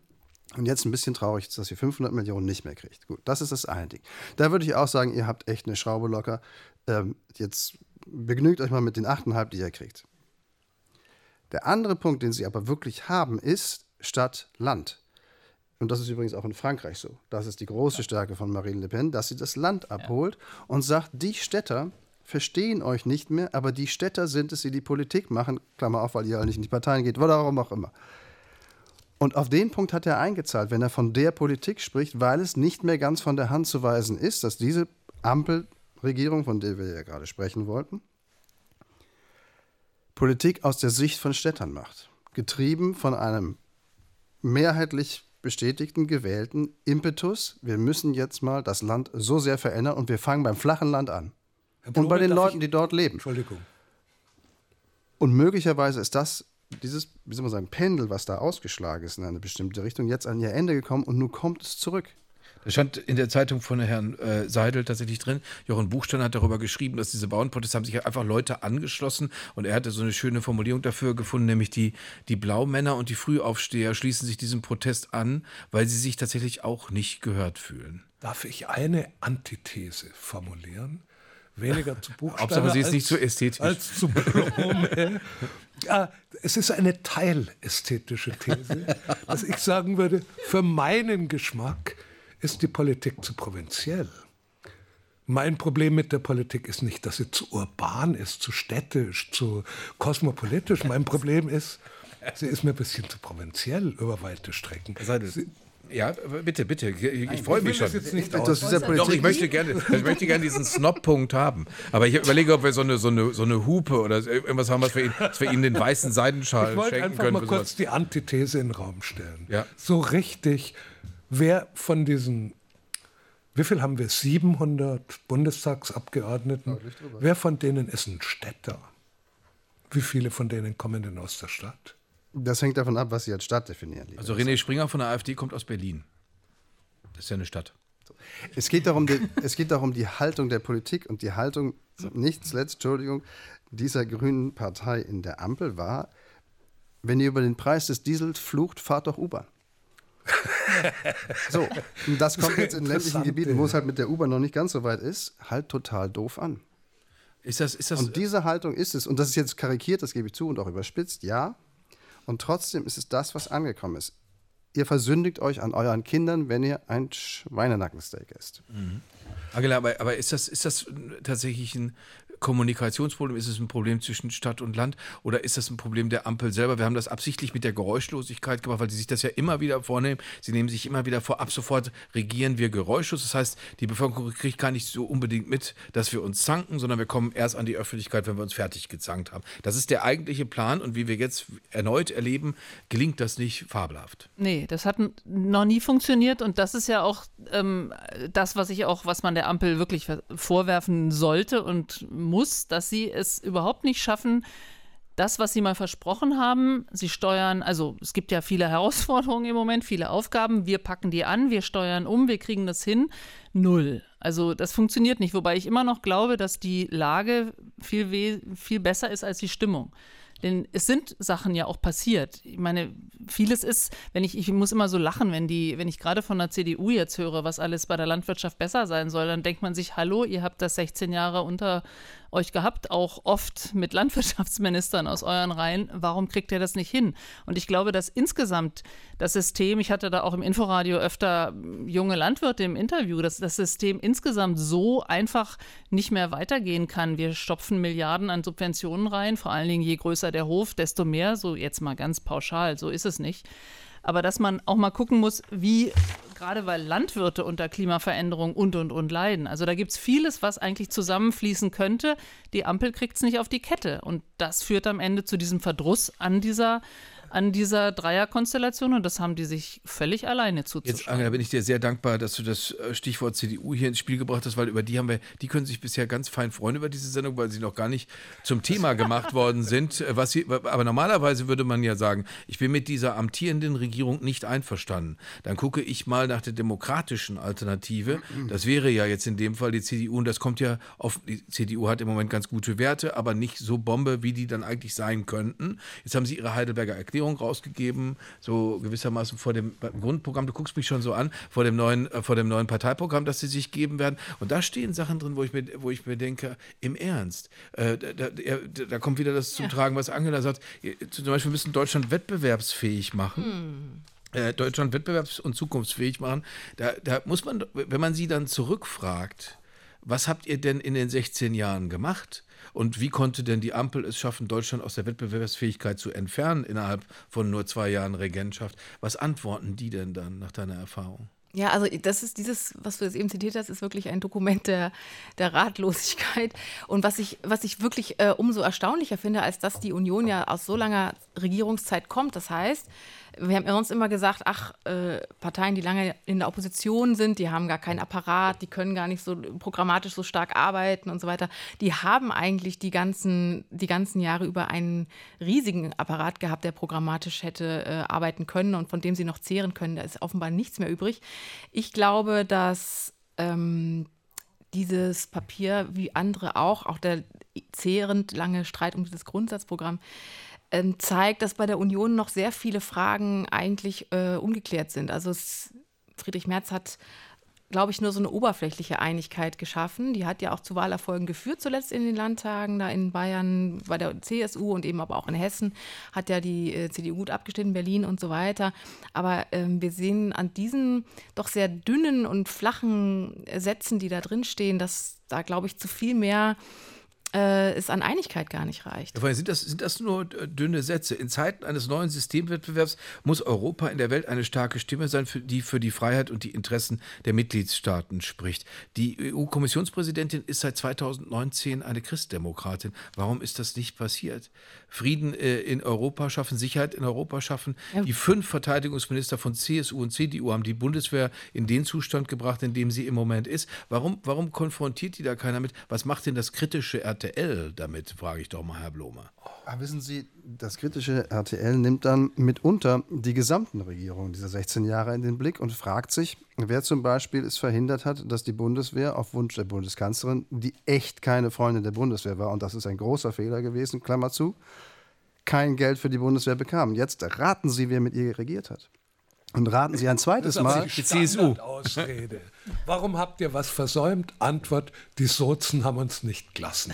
Oder? Ja, also sagen wir mal so: Sie hätten fünf verschiedene Beispiele nehmen können und da hätte ich das jetzt nicht bringen können. Bei dem einen Beispiel bei der Bundeswehr war es exakt so. War das im Verkehrsministerium auch so, dass die Bahn heute Nein. in dem Zustand ist, sind dreieinhalb CSU-Verkehrsminister durchweg versemmelt. Und das Schöne ist, beim Rausgehen hat der andere Verkehrsminister der CSU, der vierte oder der viereinhalbte oder der Scheuer. zwei, drei Viertelte, auch noch 500 Millionen Trümmerhaufen hinterlassen, mhm. den wir jetzt bezahlen. Wird dafür nicht 200... mehr zur Rechenschaft. Nein, genau. Also ich bin weit davon entfernt, das jetzt irgendwie ähm, schönquatschen zu wollen, was sich zum Beispiel die Verkehrspolitik da geleistet hat. Ähm, andere Sachen, finde ich, sind in den 16 Jahren jetzt gar nicht mal so schlecht gelaufen. Aber ja, man hätte viel früher was bei der Bürokratie machen müssen. Denn das offenkundig, und dann kommen wir eine Sekunde lang zurück zu den Bauern, könnte sogar die Lösung für die Bauern sein, dass man sagt, okay, wir ersparen euch ein paar von diesen Papierkramsachen. Ähm, man könnte auch, hätte auch vielleicht viel schneller, und das hätte eigentlich CDU und SPD gemeinsam hinkriegen müssen, diese Netze ausbauen müssen, die es so dringend braucht, um den vielen Strom, der offenkundig jetzt auf hoher See und in Norddeutschland entsteht, nach Süden zu bringen, wo die Firmen händeringend darauf warten, ihn halbwegs zu halbwegs verkehrsfähigen, wettbewerbsfähigen Preisen zu bekommen. Natürlich ist da jede Menge versäumt worden. Insofern glaube ich auch nicht den Satz, ähm, das hat jetzt in zwei Jahren die Ampel komplett versemmelt. Sie hat aber auch nicht viel besser gemacht. Okay, aber, aber die, man muss, man auch mal sagen, dass die, sagen. Also, ja. Die, äh, die Zeiten der großen Koalitionen, finde ich, sind eigentlich generell äh, eine historisch verschenkte Zeit gewesen, weil eigentlich hat man ja gesagt, äh, als sie antrat, 2005, äh, das ist jetzt eine Gelegenheit, die zwei, da waren die Parteien ja noch richtig groß, beide. Also selbst die SPD war noch größer. Und äh, man hat gesagt, das wäre jetzt eigentlich eine Gelegenheit, wirklich diese ganz großen liegengebliebenen Sachen anzugehen, Strukturfragen, Infrastrukturfragen, weil eben beide Lager ganz weit abstrahlen können in die Bevölkerung und, und sozusagen dafür eine, eine Aus möglichst. der Zeit stammt ne, die Rente mit Konsens, 67, ja. die beste Sozialstaatsreform also, nach der genau. Agenda. Und danach war nichts mehr. Und danach haben sie die Zeit zugebracht, alle miteinander. Und die Grüne, die Ampel hat weitergemacht, leider. Ja diese Sozialstaatsreform wieder rückzuabwickeln. Jetzt, jetzt, hören wir uns mal äh, an, was Helmut Schmidt gesagt hat. Das ist nämlich interessant, äh, wie das mit dem Bürger ist und den ehrlichen Absichten der, der Politiker, an die er glauben äh, muss, der Bürger glauben können muss. Das ist vom 1. Äh, Oktober 1982 diejenigen, äh, du hast gerade so in den Himmel geguckt, das ist, genau, das ist genau der Tag, wo er abgelöst äh, worden ist durch Helmut Kohl, also das konstruktive Misstrauensvotum nicht überstanden hat im Deutschen Bundestag. Und das ist gewissermaßen eins der vielen, vielen Vermächtnisse äh, von Helmut Schmidt, weil er hat ja danach noch ganz viele Vermächtnisse formuliert. Äh, das ist aber eins der wenigen, bei denen er nicht geraucht hat, weil er es im Deutschen Bundestag nochmal gesagt hat. Also das ist übrigens, wenn man da mal zuhört, das ist ein fabelhaftes Beispiel für politische Rhetorik. Wenn die Bürger nicht an die ehrlichen Absichten der an der Spitze des Staates handelnden Personen glauben können, dann wird es den Bürgern sehr schwer gemacht, überhaupt an die Demokratie zu glauben. Je größer Glaubwürdigkeitslücken, desto geringer die Handlungsfähigkeit von Parlament und Regierung. In dem Worte Glaubwürdigkeit steckt das gewichtige Wort Würde. Unsere Demokratie braucht Würde. Zur Glaubwürdigkeit der Demokratie gehört der Wechsel der Regierungen. Deshalb beklage ich mich nicht, wenn die sozialliberale Bundesregierung ihre Verantwortung abgeben muss. Was ich jedoch beklage, ist der Mangel an Glaubwürdigkeit dieses Wechsels und dieser Art eines Regierungswechsels. Also er musste aus der Regierung ausscheiden und äh, er sagt, man muss dem Politiker zutrauen, dass er auch was ändert, wenn er sagt, dass er was ändert. Wenn eine Regierung sagt, wir geben euch Klimageld, wenn ihr nicht so viel Geld habt, das nehmen wir von den Vermögenderen und dann sagt sie, jetzt machen wir es aber doch nicht Edge, dann ist das eigentlich das, was Helmut Schmidt meint. Ja, also ich, ja, also klar, ganz, ganz äh, prinzipiell ja. Ich würde aber natürlich sagen, dass wir den Koalitionsvertrag, äh, den, auf den man sich ja bezieht, wenn man sagt, das wurde doch versprochen, den kann man in der Tat an vielen Punkten gar nicht mehr im Moment so aufrechterhalten. Das sehen wir ja auch äh, sowieso durch den Ukraine-Krieg schon, durch das Haushaltsurteil, was wir jetzt äh, letztes Jahr noch bekommen haben aus Karlsruhe. Also äh, man müsste das jetzt wirklich mal sich im Einzelnen anschauen, wo ist da noch Spielraum für was. Ich finde aber, selbst wenn wir das sozusagen gar nicht so groß äh, machen, sondern im kleineren, ich meine, äh, Olaf Scholz sagt, wir, wir beim Thema Migration beispielsweise, wir schieben, schieben im großen Stil ab, dann kommt eine Asylreform, die jetzt gerade vorige Woche verabschiedet wurde, unter auch durchaus äh, Knirschen in der Ampel. Und die ähm, Prognose der Innenministerin ist, dass wir 600 Personen mehr pro Jahr dadurch abschieben. Also, ähm, also das sind halt auch so Sachen. Äh, da, da, deswegen müsste man, müsste man es womöglich einfach unterlassen, Herr Seidel, weil Sie so mit dem Kopf schütteln. Man müsste es unterlassen, solche vollmundigen Erklärungen abzugeben. Nein, so ist eben Politik. Ich finde ehrlich gesagt, was Helmut Schmidt da von sich gegeben hat, Glaubwürdigkeit und in der Glaubwürdigkeit steckt die Würde. Ehrlich gesagt, für meine katholischen Ohren ist es protestantischer Kirchentagsquatsch. Politik. Moment, Moment, darf ich, darf ich, da mal ganz kurz dazwischen sagen? Äh, Helmut Schmidt hat gesagt, wir machen den NATO-Doppelbeschluss, um uns gegen die Sowjetunion, gegen ja. den Warschauer Pakt zu verteidigen. Dann hat er hat Eppler gesagt, dann hat Willy Brandt gesagt, um Gottes ja. Willen, das ist ja nicht richtig friedlich. Und dann hat Helmut Schmidt gesagt, wir machen es aber trotzdem. Das ist Darüber hat, das ist, das der ist, Gegen, das ist Glaubwürdigkeit. Das ist kein Seidel. Gegenbeweis. Ich bewundere Helmut Schmidt dafür, dass er den NATO-Doppelbeschluss durchgesetzt hat. Ich bewundere ihn nicht für Reden wie diese her, weil es gehört zum Geschäft der Politik, dass sie mehr versprechen, als sie halten können. Und der Bürger ist klug genug, das zu wissen. Aber dass sie irgendwas dann, einhalten. Und dann bricht, Wahlkampf, das kann dann bricht ein Krieg aus. Äh, dann gibt es ein Erdbeben, eine Überschwemmung und plötzlich ist das Versprechen nicht mehr haltbar. Was macht man da? Man geht zur Beichte und gesteht, dass man gesündigt hat. Das machen die Aber alle nicht. Die totale, die totale Glaubwürdigkeit das, die, die wortwörtliche Einhaltung jedes Versprechens zu verlangen, ist für mich ein puritanischer Albtraum. Okay, das finde ich einerseits auch, also da stimme ich dir, das, da stimme ich dir zu, das ist natürlich äh, so, aber es gibt verschiedene Dinge. Es gibt einen Ukraine-Krieg, der wirklich Dinge aus durcheinandergewürfelt hat. Damit konnte man nicht rechnen und da ist es auch ein Zeichen von guter Politik, sich darauf einzustellen, finde ich, Sachen zu verändern, Ziele neu zu definieren und und und. Sonst würde man ja auch starrsinnig alten Dingen hinterherrennen. Aber man muss halt auch so, ich habe das Gefühl, das größte Problem dieser Ampel im Moment ist einfach, die können es nicht. Also dieses mangelnde Regieren können, diese Praxis oft. Also ich habe in vielen Hintergründen gehört, dass, dass Leute mir sagen, Mensch, das so, so mies ging es einfach noch nicht. Und dieses Handwerkszeug, neben dem, dass sich da, dass man so deutlich immer wieder merkt, dass da Parteien zusammen sind, die sich bis auf das erste Foto in den Koalitionsverhandlungen, wo sich alle per Selfie lieb hatten, sich einfach nicht nicht mögen, nicht ausstehen können und es auch ja nicht schaffen. Naja, ja, aber sie haben sich zusammengetan und es ist immerhin unser Land in einer schwierigen Zeit. Und ich werfe denen weiterhin vor, dass sie es nicht schaffen und sich nicht drum bemühen, oder zumindest merke ich es nicht, dass sie eine Erzählung, eine gemeinsame Erzählung finden und sich überlegen, wie können wir vorankommen. Das mag jetzt irgendwie so ein bisschen theatralisch klingen, aber ich finde, das, ist der das Ort, hat was um mit Glaubwürdigkeit Solange es ästhetisch bleibt, ist es schön, wenn, genau. du, wenn du theatralisch bist. Ich bin nicht ganz so schön ästhetisch blau gelb wie er. Na gut, also diese Geschichte. Stimmt, das ist Kanzlerin Aprikot, was du trägst. Das hört mir jetzt erst auf. Aber diese, diese Erzählung zu kriegen, ich glaube, da kriegt man Leute, da kann man vielleicht auch von diesen AfD-Menschen, die völlig un oder es überlegen zu wählen, wenn, wenn ich auf der anderen Seite niemanden habe, der mir sagt, wo will ich denn hin und wie sind meine Schritte dazu, sondern immer nur sich zu behaken, wenn es einen nächsten kleinen Schritt hat. Aber das finde ich auch, zu wenig. Auch und das gar keine Erzählung. Hauptsache ist doch mal, das Handwerk muss man einfach. Ja, aber es gehört beides zueinander. Ja, das Klimageld tut doch deshalb so weh und wird noch viel, also das nicht ausgezahlte Klimageld wird deshalb so weh tun, weil das das Scharnier war, Gerechtigkeit bei der Belastung ja. die man den Leuten auferlegen wollte, herzustellen. Warum wollte man hier Belastungen auferlegen? Weil Klimaschutz halt nicht umsonst kommt.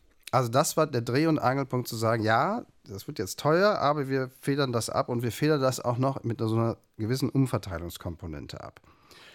Das rauszuziehen heißt also nicht nur, da fehlen jetzt 100 oder 150 oder 250 Euro irgendwo im Portemonnaie, sondern man hat einen zentralen Baustein der großen Erzählung, die man, wie ich fand, sogar hatte, zurückgenommen. Und warum? Weil man nicht die Kraft hatte, zu sagen, das ist jetzt wichtiger, dieses blöde Klimageld, als was anderes.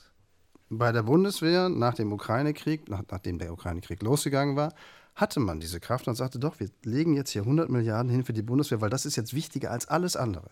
Und, jetzt und kommt bumm stand die Regierung wie eine Eins und kam sehr gut durch das erste jetzt, Jahr. jetzt kommt die Frage, was ist, was ist passiert, Kanzler? Die Frage kommt jetzt immer Ja. wieder auf. Zuletzt Peter Sagen wir mal so, was ist passiert? SPD. Die SPD macht halt Politik und sitzt auf dem Geld. Der Arbeitsminister sitzt auf dem Geld und Sozialminister und macht Politik für die Transferempfänger.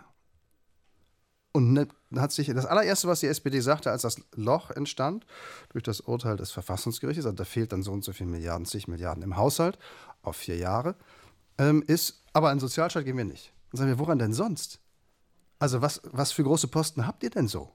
Wenn ihr nicht an die Bundeswehr gehen sollt, weil, aus guten Gründen, wenn ihr nicht an die Zinsen gehen könnt, immerhin auch schon 40 Milliarden, dann bleibt jetzt nur noch der Sozialetat oder wir fangen an, Krümel zusammenzufegen. Oder Was sie gemacht haben dann. Äh, Das Was, was, sie, was sie Krümelei. gemacht haben. Kommen wir noch mal ganz kurz auf die, auf die Opposition, weil es jetzt die ganze Zeit natürlich so ein Krisengemurmel gibt. Hier sitzen zwei Leute am Tisch, die beim Spiegel gearbeitet haben. Das Nachrichtenmagazin Der Spiegel hat es für Jahre zum Sport gemacht, immer zu erklären, Kanzlerdämmerung, als Helmut Kohl noch im Amt war. Jetzt gab es auch wieder sowas, wie lange hält sich die Ampel noch? Geht, die Bild-Zeitung fährt das sehr stark.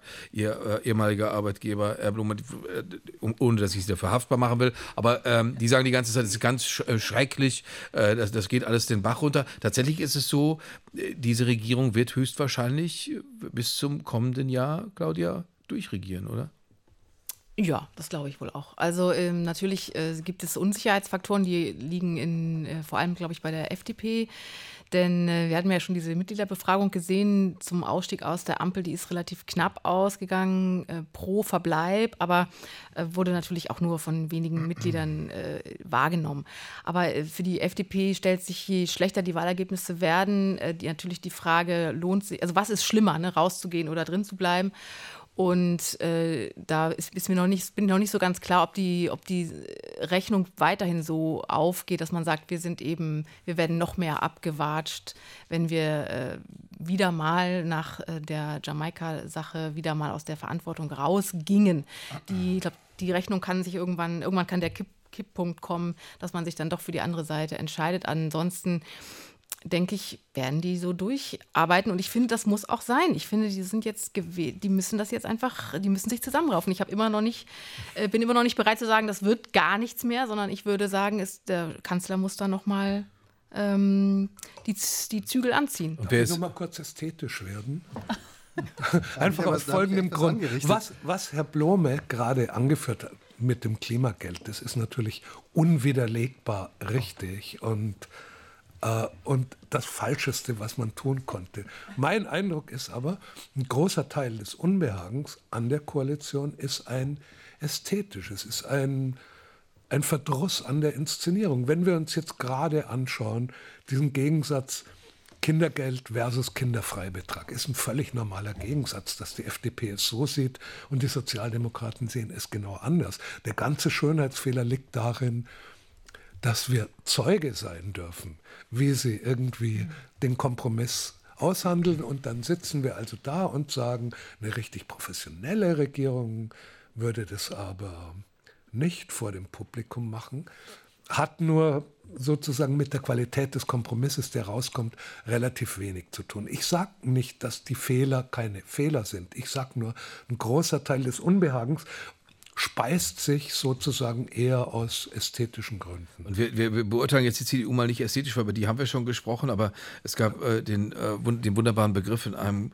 Leitartikel von Kurt Kiste in der Süddeutschen Zeitung, dass, äh, dass, eine, dass sie sich als Zurückdrehpartei versuchen würden. Und deswegen haben wir das jetzt für die CDU schon mal vorweggenommen und präsentieren vielleicht für die Kampagne im kommenden Jahr einen Wahlwerbespot der CDU aus dem Jahr 1957.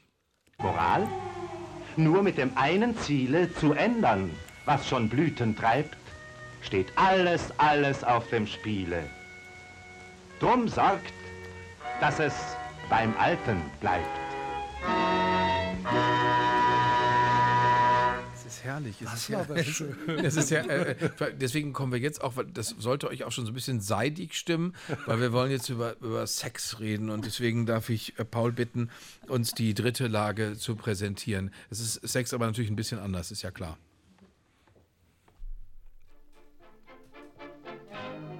Die Lage ist leidenschaftlich. Die Bildungssenatorin Katharina Günther Wünsch hat sich in einen fast elf Jahre älteren Mann verliebt. Das wäre noch kein Problem. Schwierig ist, der Mann ist Ihr Chef. Der regierende Bürgermeister Kai Wegner und Frau Günther Wünsch haben offiziell bestätigt, dass sie seit Herbst des vergangenen Jahres ein Paar sind. Anders als bei anderen politischen Themen gibt es hier bisher kaum historische Vergleiche. Dabei hat Marie-Louise von Österreich im Jahr 1810 den französischen Kaiser Napoleon geheiratet, um zu einem Frieden zwischen den Großmächten Österreich und Frankreich zu kommen. Bisher sind ein Regierungserfolg eines Berliner Bürgermeisters und das Bildungsressort komplett unvereinbar.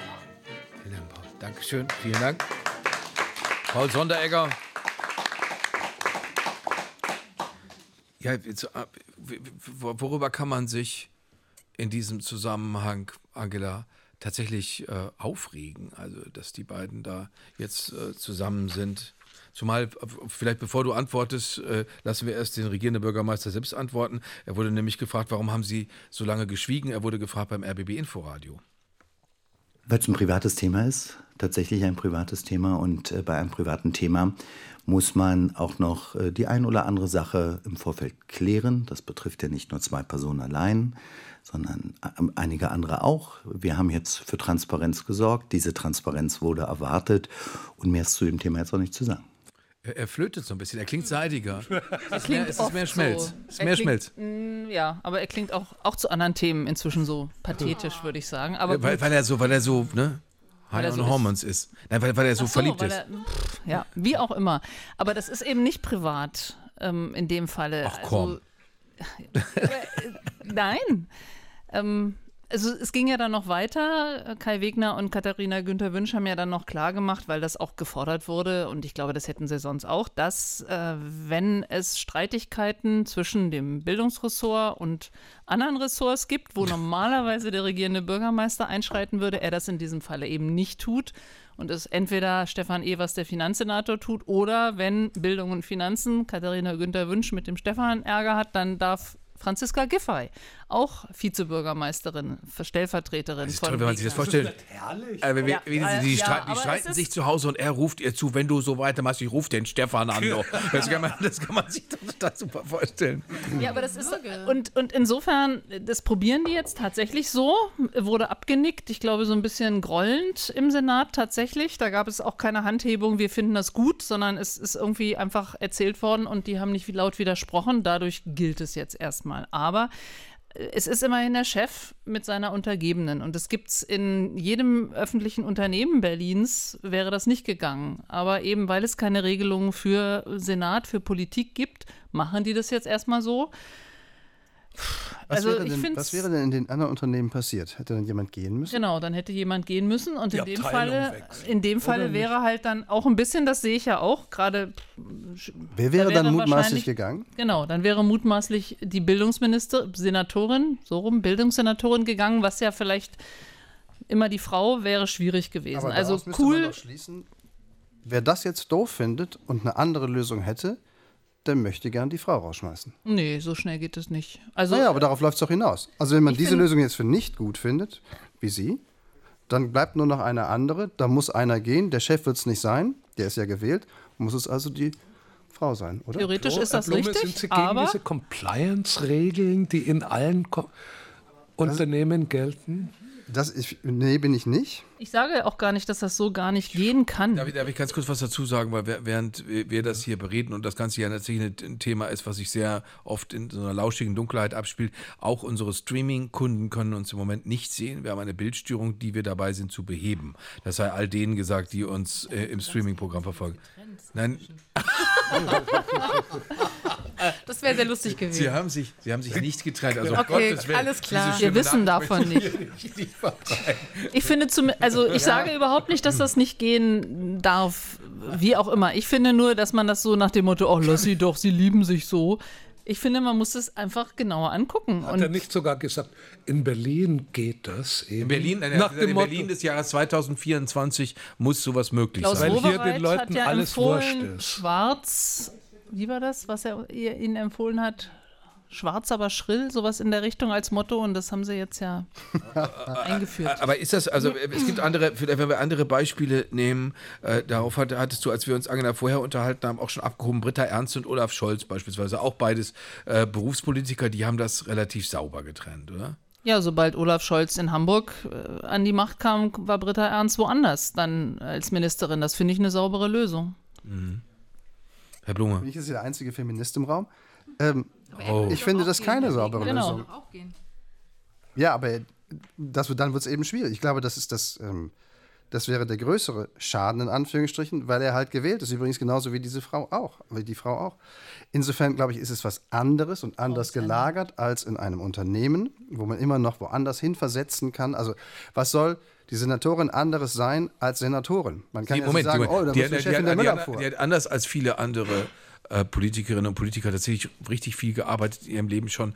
Äh, die Nein, war nein, meine- Studiendirektorin, die hat äh, Schulen geleitet und so. Also Nein, ich glaube, dass sie kompet- ich wollte jetzt nicht abstreiten, dass sie möglicherweise kompetent ist. Na gut, es gibt andere Sondern ich wollte nur fragen, wa- einen anderen Job als Senatorin kann sie quasi nicht haben. Man würde jetzt nicht sagen, du bist jetzt mit dem äh, Chef der Regierung liiert, dann kannst du leider nur noch die Müller vorleiten.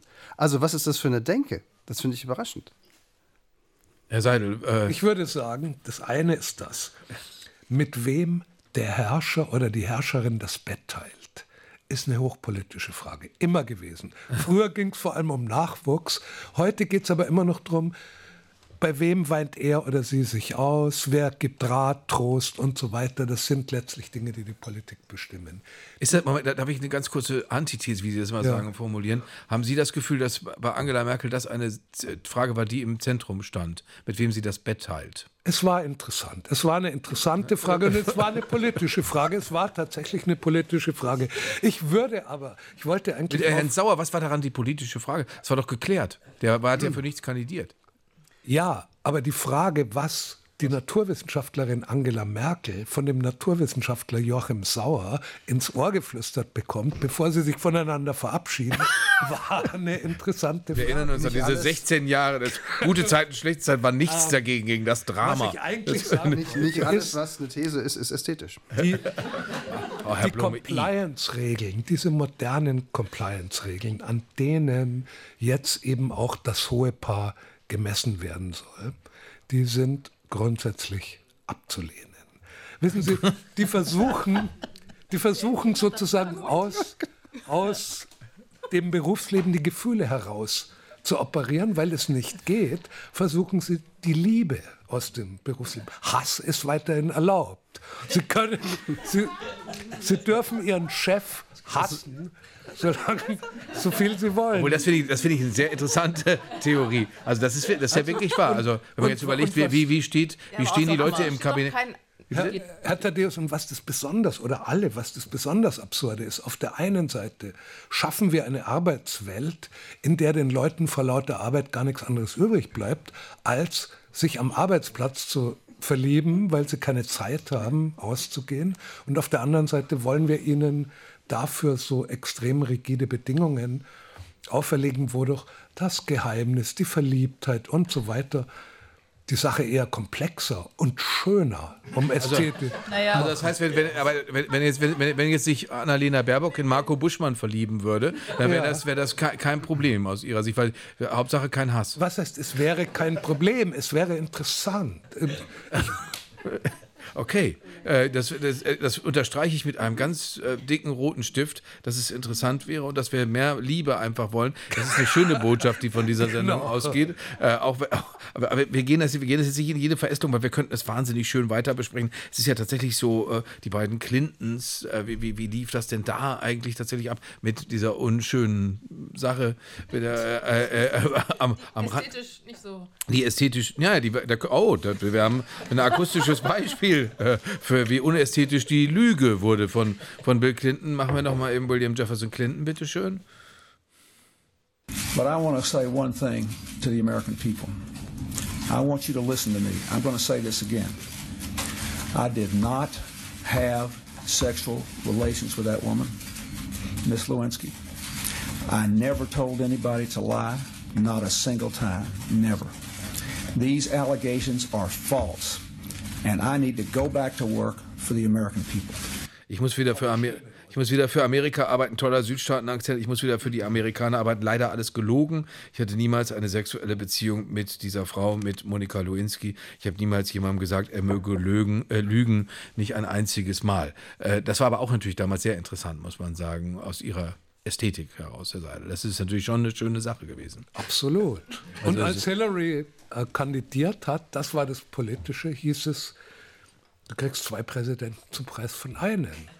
Ne? Also auch da war natürlich eine hochpolitische Frage, wer ist der Liebespartner oder der ehemalige Liebespartner von Hillary Clinton. Roter Teppich ausgerollt für unser nächstes Thema. Äh, unsere vierte Lage, Paul Sonderegger, wird uns jetzt äh, bedauerlicherweise die Heiterkeit zwangsläufig wieder austreiben müssen.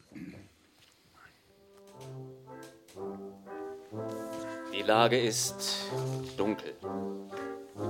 Zur Jahreswende griff Russland die Menschen in der Ukraine mit dem größten Luftangriff seit Beginn des Krieges an.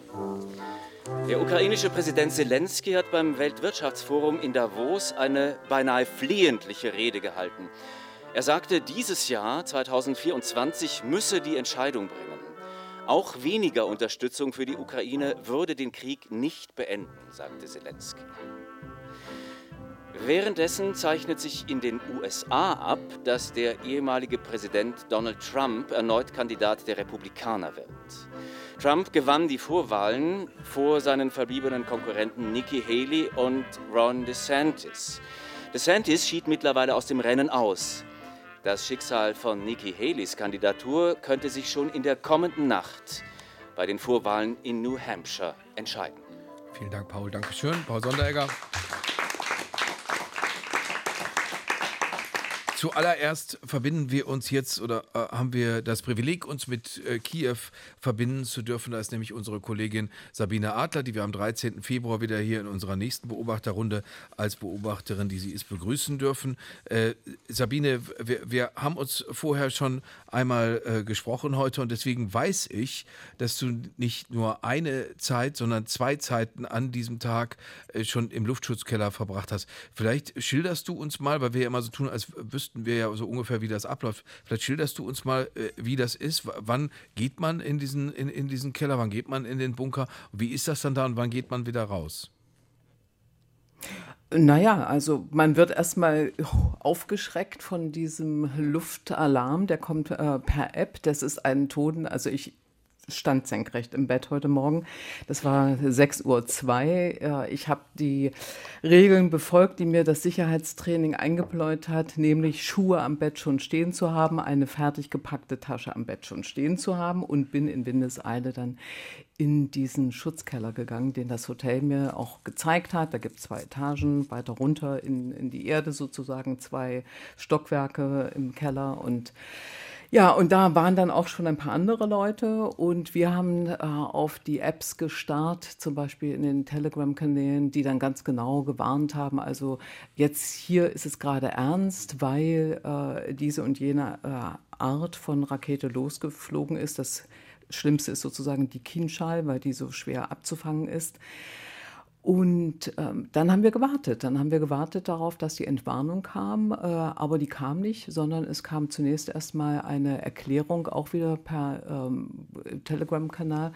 Äh, Leute, jetzt wird es laut und zack, dann wurde es eben auch laut. Dann hörte man eben, wie zum Beispiel die, ähm, die Luftabwehr, äh, die Raketen abgefangen hat. Und äh, dann gingen ein paar Autosirenen in, äh, im Umkreis des Hotels los. Das hieß dann, da sind entweder durch die äh, Erschütterungen von herabfallenden ähm, Raketenteilen, ähm, Autos eben dieser Alarm ausgelöst worden. Äh, und eben natürlich noch viel Schlimmeres. Das Schlimmste heute war zum Beispiel, dass eine Rakete in eine Wohnung äh, eines Wohnhauses eben geflogen ist und dort nicht explodiert war und das ganze äh, Haus erstmal äh, evakuiert wurde in der riesigen Sorge, dass eben äh, die Rakete dann doch noch losgehen könnte. Also äh, nach zwei Stunden war dann Entwarnung, dann kam ein paar Stunden später der nächste Luftalarm. Da haben dann alle im äh, Büro abgewunken, haben gesagt, ach, das sind nur irgendwelche Mix, die da aufgestiegen sind, äh, da, da, gehen wir jetzt nicht in, in, in die Metro oder so. Und ähm, da haben alle weitergemacht. Ähm, also in, vier in zwei Tagen vier Luftalarme, das äh, ist jetzt so, so die Bilanz, äh, die sich hier für mich so zeigt. Aber Sabine, äh, du warst schon in Tschetschenien, im Tschetschenienkrieg. Wie hat sich das jetzt für dich unterschieden? Also Tschetschenien ist ähm, eine andere Kriegsführung gewesen. Ich möchte jetzt wirklich nicht sagen, dass sie harmloser war. Es war auch eine russische Kriegsführung und die war jeweils so, dass die russische Armee mit großen Panzerkolonnen und begleitet von Hubschraubern, von denen auch geschossen wurde, in die Dörfer eingefallen ist. Und wenn man äh, das Pech hatte, gerade in einem solchen Dorf zu sein, wie mir das durchaus passiert ist, dann war das jetzt auch kein schönes Gefühl. Gefühl. Ähm, jetzt hier ist es so in, in Kiew, es ist so wahnsinnig unerwartet und man merkt eben auch, dass äh, man auf jedes Geräusch hört und, und auch erschreckt immer zu. Und ähm, ja, man, also man macht zum Beispiel Verabredungen und äh, muss eben gewahr sein, dass man die nicht einhalten kann oder zu spät kommt, weil der Luftschutz äh, das erfordert und dass man dann eben zum Beispiel in die Metro verschwindet oder so. Und äh, was mir vor allem so auffällt, ist, dass die Leute so wahnsinnig müde sind. Die sind so kaputt und, und äh, verstehen nicht, dass man außerhalb der Ukraine nicht versteht, dass der Krieg nicht vorbei ist. Die sind mittendrin. Präsident Zelensky hat äh, beim Weltwirtschaftsforum in Davos eine fast flehentliche Rede gehalten, hat also gesagt, die Entscheidung muss in diesem Jahr kommen, die Entscheidung wird in diesem Jahr fallen, auch äh, über das Schicksal der Ukraine, über das Schicksal äh, dieses Krieges. Kannst du dieses, ähm, dieses Flehen dann verstehen, wenn du die Stimmung so beschreibst, wie wir es gerade von dir gehört haben? Ja, das Flehen, das bezieht sich ja auch darauf, dass äh, natürlich die Ukraine aus eigener Kraft äh, mit, nur mit einem riesigen Blutzoll überstehen kann. Und es ist auf der anderen Seite so, wir wissen, dass vor, dem, äh, vor, vor der US-Wahl Anfang November sich absolut nichts entscheiden wird. Also das heißt, es wird von russischer Seite äh, natürlich sich niemand äh, an einen Verhandlungstisch setzen, wahrscheinlich sowieso nicht setzen, wenn äh, nicht die Ukraine von vornherein vornherein zu verstehen gibt, wir geben auf und ergeben uns und alles zu euren Bedingungen, ähm, also zu Bedingungen des Kremls. Ähm, so, sodass das jetzt quasi so ein Countdown ist. Äh, wie lange kommt die Unterstützung auch aus Amerika? Schafft es äh, der Rest des Westens, äh, die Rüstungsproduktion so aufzustocken, dass es vielleicht noch eine Chance gibt für die Ukraine?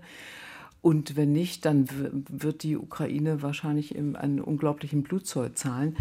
Und ich finde schon, äh, was, was in Bezug auf Trump auch ganz wichtig ist, ähm, es ist nicht so, dass jetzt Ukrainer, mit denen ich gesprochen habe, sagen, äh, die Welt ist zu Ende, wenn äh, Trump gewählt wird und wir mit ihm auskommen müssen und gewahr sein müssen, dass es dann mit uns zu Ende ist, sondern wir müssen mit ihm reden und wir werden mit ihm reden. Und wir wollen schon jetzt mit seinen Leuten reden, denn es war immerhin die große Mitte von Republikanern und von Demokraten, die sich auf Waffenhilfe verständigt hat. Zelensky ist jetzt als Kriegspräsident richtig gewachsen, richtig äh, Kontur gewonnen. Ist denn das auch ein richtiger Friedenspräsident? Ist das die einzige Stimme, die man von da nach wie vor vor allen Dingen hören muss? Zelensky ist der Einzige, der wahrgenommen wird von außen. Und das ist etwas, was zum Beispiel hier der Zivilgesellschaft, äh, auch den anderen Parteien wirklich richtig bitter aufstößt. Er zieht eine absolute One-Man-Show durch. Er beschneidet die Möglichkeiten für die Opposition, überhaupt wahrgenommen zu werden, überhaupt für irgendwelche anderen Parteien, andere Politiker, selbst sein Premierminister, äh, den Außenminister sieht man noch ein bisschen, aber das ist fast schon die einzige Figur, der, der, Präsident, der Sprecher des, der, des Parlaments, der Verhovna Rada, dessen Namen haben wir noch nicht mal in Erinnerung. Das war mal früher ein wichtiger Mensch, eine wichtige Funktion. Also er zieht hier etwas durch und der große Vorwurf ist, ähm, dass er aus dieser One-Man-Show ähm, die Demokratie zurückfährt. Also es ist zum Beispiel nicht einzusehen, warum äh, die Parlamentsdiskussion, die Debatten überhaupt nicht mehr ähm, live übertragen werden. Das werden sie also nicht. Dann werden sie zeitversetzt äh, zwar gesendet, aber zwischen zwei und drei Uhr nachts, sodass die Menschen überhaupt nicht mehr das Gefühl haben, gibt es hier noch unterschiedliche Meinungen oder ist das jetzt hier alles äh, ein, äh, ein, eine Einheitspartei mit dieser einen Figur an der Spitze, der uns zu einem einheitlichen Fernsehprogramm, also sechs Kanäle haben sich zusammengeschlossen zu einem einheitlichen Fernsehprogramm und machen im Grunde genommen inhaltlich alles das absolut Gleiche. Also das ist eine ganz beängstigende Entwicklung, die ich mir hier auch sehr genau angucke, die ich mir auch vorgenommen habe, hier anzugucken und zu recherchieren. Und das, was ich jetzt äh, sehe, die ersten Ergebnisse, die sind wirklich furchterregend. Sagt Sabine Adler, die wir äh, am 13. Februar hier wieder in unserer Runde begrüßen, die uns jetzt aber aus Kiew zugeschaltet war. Sabine, äh, pass gut auf dich auf und wir freuen uns, wenn wir dich dann wiedersehen können. Vielen Dank für heute.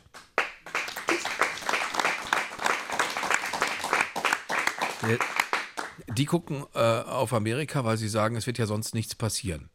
Was passieren könnte, also aus Sicht der ukrainischen Regierung, was passieren könnte, ist, dass der Bundeskanzler in Deutschland, dem wichtigsten, mächtigsten, wirtschaftlich mächtigsten Land in Europa, entschließt, ich werde mich an meine Zeitenwende-Rede erinnern und ich schicke mehr Zeug. Ich schicke mehr Material, ich schicke vor allen Dingen Taurus äh, Mittelstreckenraketen. Warum? Äh, ja, du, du schüttelst schon mit dem Kopf, Claudia, aber hm. du glaubst es nicht. Nee, ich glaube es nicht. Ich glaub, Marschflugkörper, nicht Mittelstreckenraketen. Ja, genau. Ich, ich glaube, dass äh, Scholz sich da nicht, also auf absehbare Zeit nicht erweichen lässt. Vielleicht ähm, irre ich mich, das kann, das würde ich mich, wäre ich nicht traurig, aber ich glaube es einfach nicht. Und äh, ich, ich glaube auch, dass eben, wenn man eben äh, Sabine zugehört hat und sie sagte, die ukrainische Führung stellt sich schon mal auf Trump ein, dass, das, dass wir gut beraten wären und unsere Regierung das auch täte weil es ja nun wirklich nicht äh, von der Hand zu weisen ist, dass, dass, äh, dass das vielleicht wieder der nächste Präsident wird und man dann äh, in Europa massive Probleme haben wird, die über die Ukraine dann noch hinausgehen. Wisst ihr denn, die ihr näher an der Politik seid, was das Motiv von Scholz ist? Keine Taurus-Raketen zu schießen, ist, glaube ich, ja. Misstrauen, dass, dass, weil die genau, weiter schießen können. Die, die, könnten eben Ziele in, in, äh, genau, Russland, in Russland erreichen und offenbar genau äh, sieht er dieses Risiko dann, äh, schätzt er als größer ein, als die äh, Schwäche, die daraus für die Ukraine resultiert, dass er sie nicht hat. Dass die Ukraine die, Marsch, die, die Taurus nicht hat. Herr Blume, ich habe Sie da schon mal so angesprochen und es ist ein bisschen her, dass Sie Soldat waren, dass Sie, dass Sie bei der, bei der, bei der, bei, der, bei, der, bei der NATO waren und trotzdem äh, äh, haben Sie, glaube ich, als Herr Seidel, Sie, waren Sie Soldat, Herr Seidel? Ich bin untauglich. Sorry. Aber, äh, das also, haben dann äh, ganz viele gesagt. Naja. Als einziger, der, der sich das soldatisch vorstellen kann, äh, hier in der Runde, äh, oder der sich das militärisch von innen heraus vorstellen kann, was, was ist denn, was könnte denn die Hemmung sein, so, solche Waffen tatsächlich loszuschicken oder zu sagen, die, die, stellen wir den Ukrainern zur Verfügung? Diese Angst vor der Eskalation, ist das, ist, ist das eine Sache, die Sie nachvollziehen können? Naja, es ist einer der wenigen Punkte, glaube ich, ähm, wo Olaf Scholz noch eine ganz gute Mehrheit hinter sich hat. Ich glaube, das wirkt da auch handlungsleitend, dieses gewisse Zögernde, sich dann drängen lassende und dann am Ende hat er halt doch erst das, dann das, dann das und auch noch ein Leopard 2 geliefert. Das hat er als Erfolgskonzept abgebucht, also relatives Erfolgskonzept. Man muss, ähm, und, und darum wird er, glaube ich, der Sache treu bleiben, weil so viele Erfolgskonzepte hat er nicht. Ähm, also wird er das so weitermachen und ich glaube auch das mit der Taurus, vielleicht ganz am Ende irgendwann. Ähm, aber das ist, glaube ich, und da hat dann die Regierung wiederum recht, nicht das entscheidende Problem.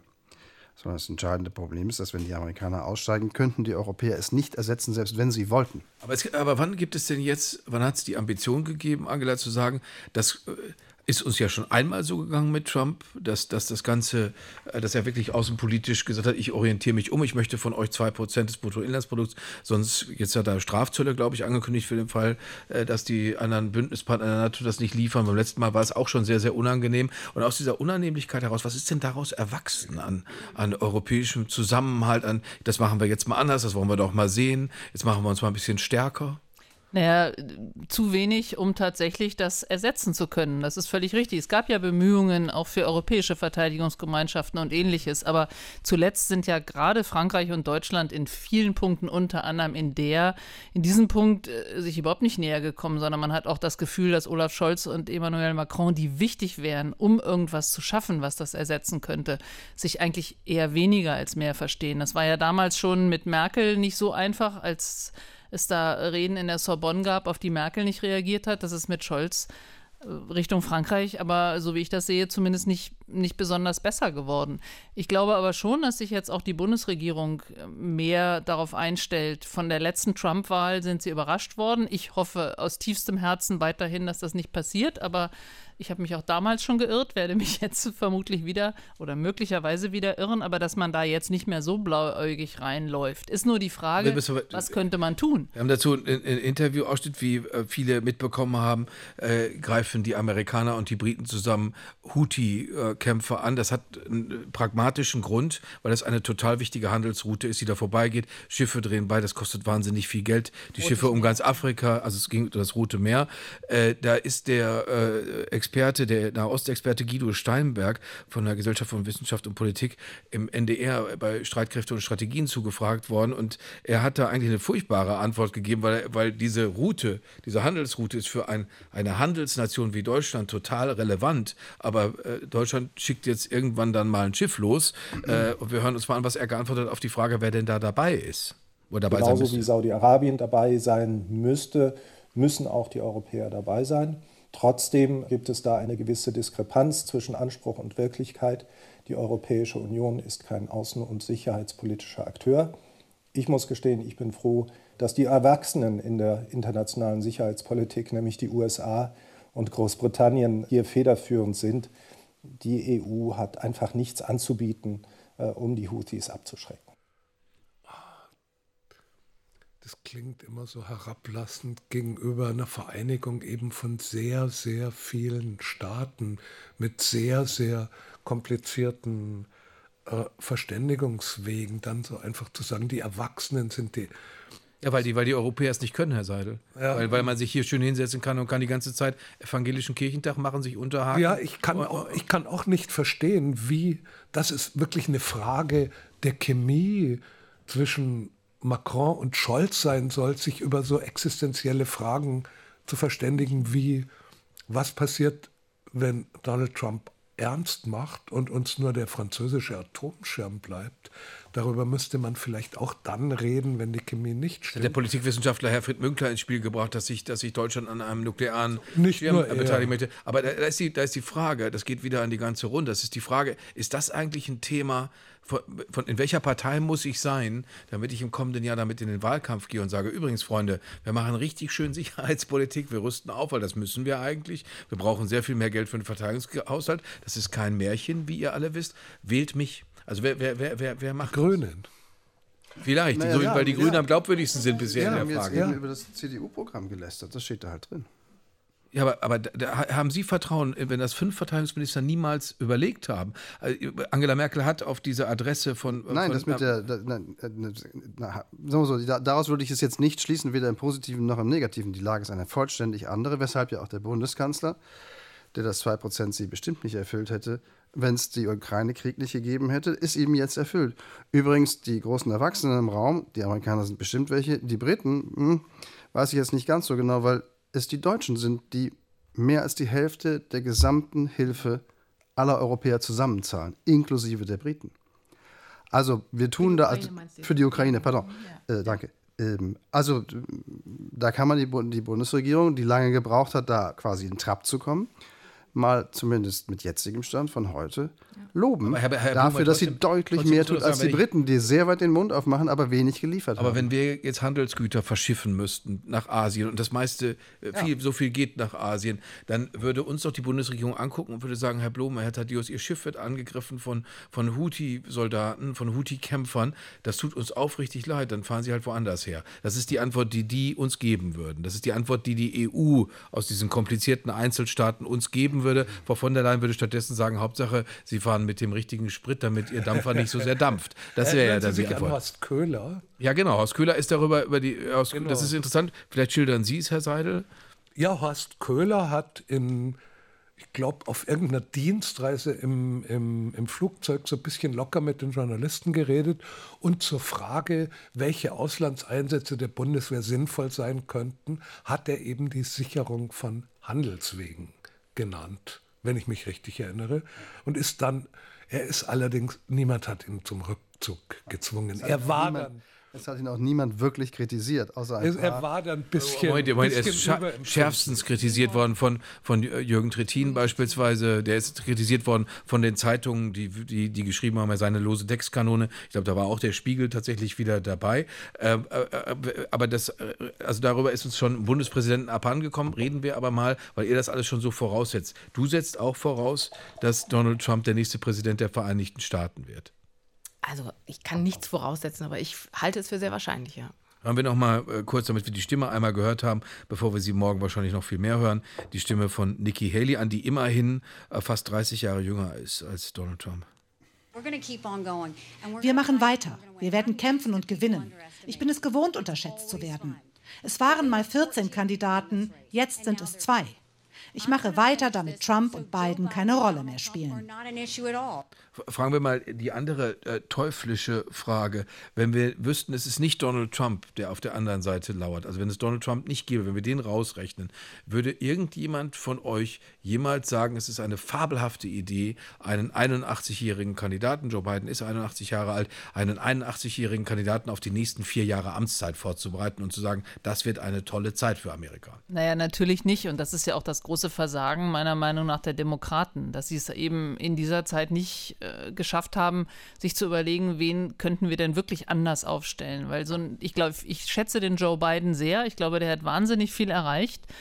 Und jetzt hoffe ich die ganze Zeit, dass er sich so zusammenreißen kann, keine Treppen runterzufallen, keine Namen zu verwechseln oder ähnliches. Das ist manchmal. Und das ist einfach, ich glaube, weiß nicht, ob er, ob er eigentlich noch will, aber er weiß, er muss. Und das finde ich eigentlich als äh, Gegenkandidat für Trump einfach traurig. Wir reden schon wieder über Ästhetik. ja, klar, wir, reden über, wir den, reden, wir reden über, über den Eindruck, den Joe Biden macht und der sehr zu Recht die, die, äh, die, diese Reaktionen hervorruft. Nur äh, die Bilanz seiner Regierung Super. ist natürlich ja. sensationell ja. gut. Kein Mensch will es wissen. Äh, kein, jeder sagt, oh, oder so viele selbstbesonnene, gemäßigte Leute, die eigentlich Donald Trump unsympathisch, unangenehm, grob schlechtig finden, sagen aber, es sei Amerika unter Donald Trump besser gegangen. Keine Ahnung, woher ja, das, das kommt. Herr Blume, das finde ich ganz beunruhigend, wenn Sie sagen, das ist nicht zu verstehen. Nein, es ist nicht zu verstehen. Warum, warum äh, ein notorischer Lügner, der offenkundig jetzt auch langsam senil. selber tattrig und senil oder, wie soll man sagen, verwirrt, vermischt, verrückt wird. Hätte Nikki Haley mit Nancy Pelosi verwechselt. Ja, nicht nur das. Nicht nur das. Er, er verliert einfach auch komplett den Faden mitunter. Also, warum, also ist jetzt auch letztlich egal, ob er den Faden verliert. Er sollte halt nur nicht ähm, Präsident werden. Und es ist wirklich, glaube ich, schicksalshaft eine Tragödie, dass man eben nicht jemand anderes neben Joe Biden hat aufbauen können, weil das ganze System so auf eine Person fixiert ist in den USA, ist halt so. Ähm, vielleicht ist auch das ein großes Problem, dass man die Figur, die vier Jahre lang versuchen musste, das Land ans Laufen zu kriegen, nämlich Joe Biden, sofort in Frage gestellt hätte, wenn man irgendwie ab Jahr zwei angefangen hätte, eine andere große Figur aufzubauen. Und dann hätte man die ganze Zeit über die Frage nachgedacht, wer räumt jetzt als nächstes wen ab. Mich also, es lief auf eine zweite Kandidatur des Amtsinhabers hinaus, was fast immer so ist, der ist halt eigentlich viel zu alt, natürlich, ja klar. Das war das Schlusswort, Was? Herr Blome. Ich danke, die Zeit. Die Zeit ist wie im Flug vergangen, natürlich. Äh, äh, ich bedanke mich ganz herzlich bei euch allen, bei unseren tollen vier Beobachtern, die heute Abend hier waren. Ich bedanke mich insbesondere bei Paul Sonderegger, dass er so toll für uns vorgetragen hat. Ich bedanke mich bei unserem erlesenen Publikum, das heute Abend hier im Haus des Rundfunks mit uns war. Kommen Sie auch mal vorbei. Vergessen Sie nicht, um 22 Uhr, zwei Stunden im RBB-Fernsehen, können Sie sich das Ganze äh, angucken. Für den Fall, dass Sie jetzt viel zu spät eingeschaltet haben. Ich danke den vielen Kolleginnen und Kollegen, die uns das hier so toll aufgebaut haben in diesem historischen Teil unseres tollen Funkhauses. Vielen Dank. 13. Februar sehen wir uns wieder. Bis dahin jetzt viel Spaß hier im Programm von RBB Kultur.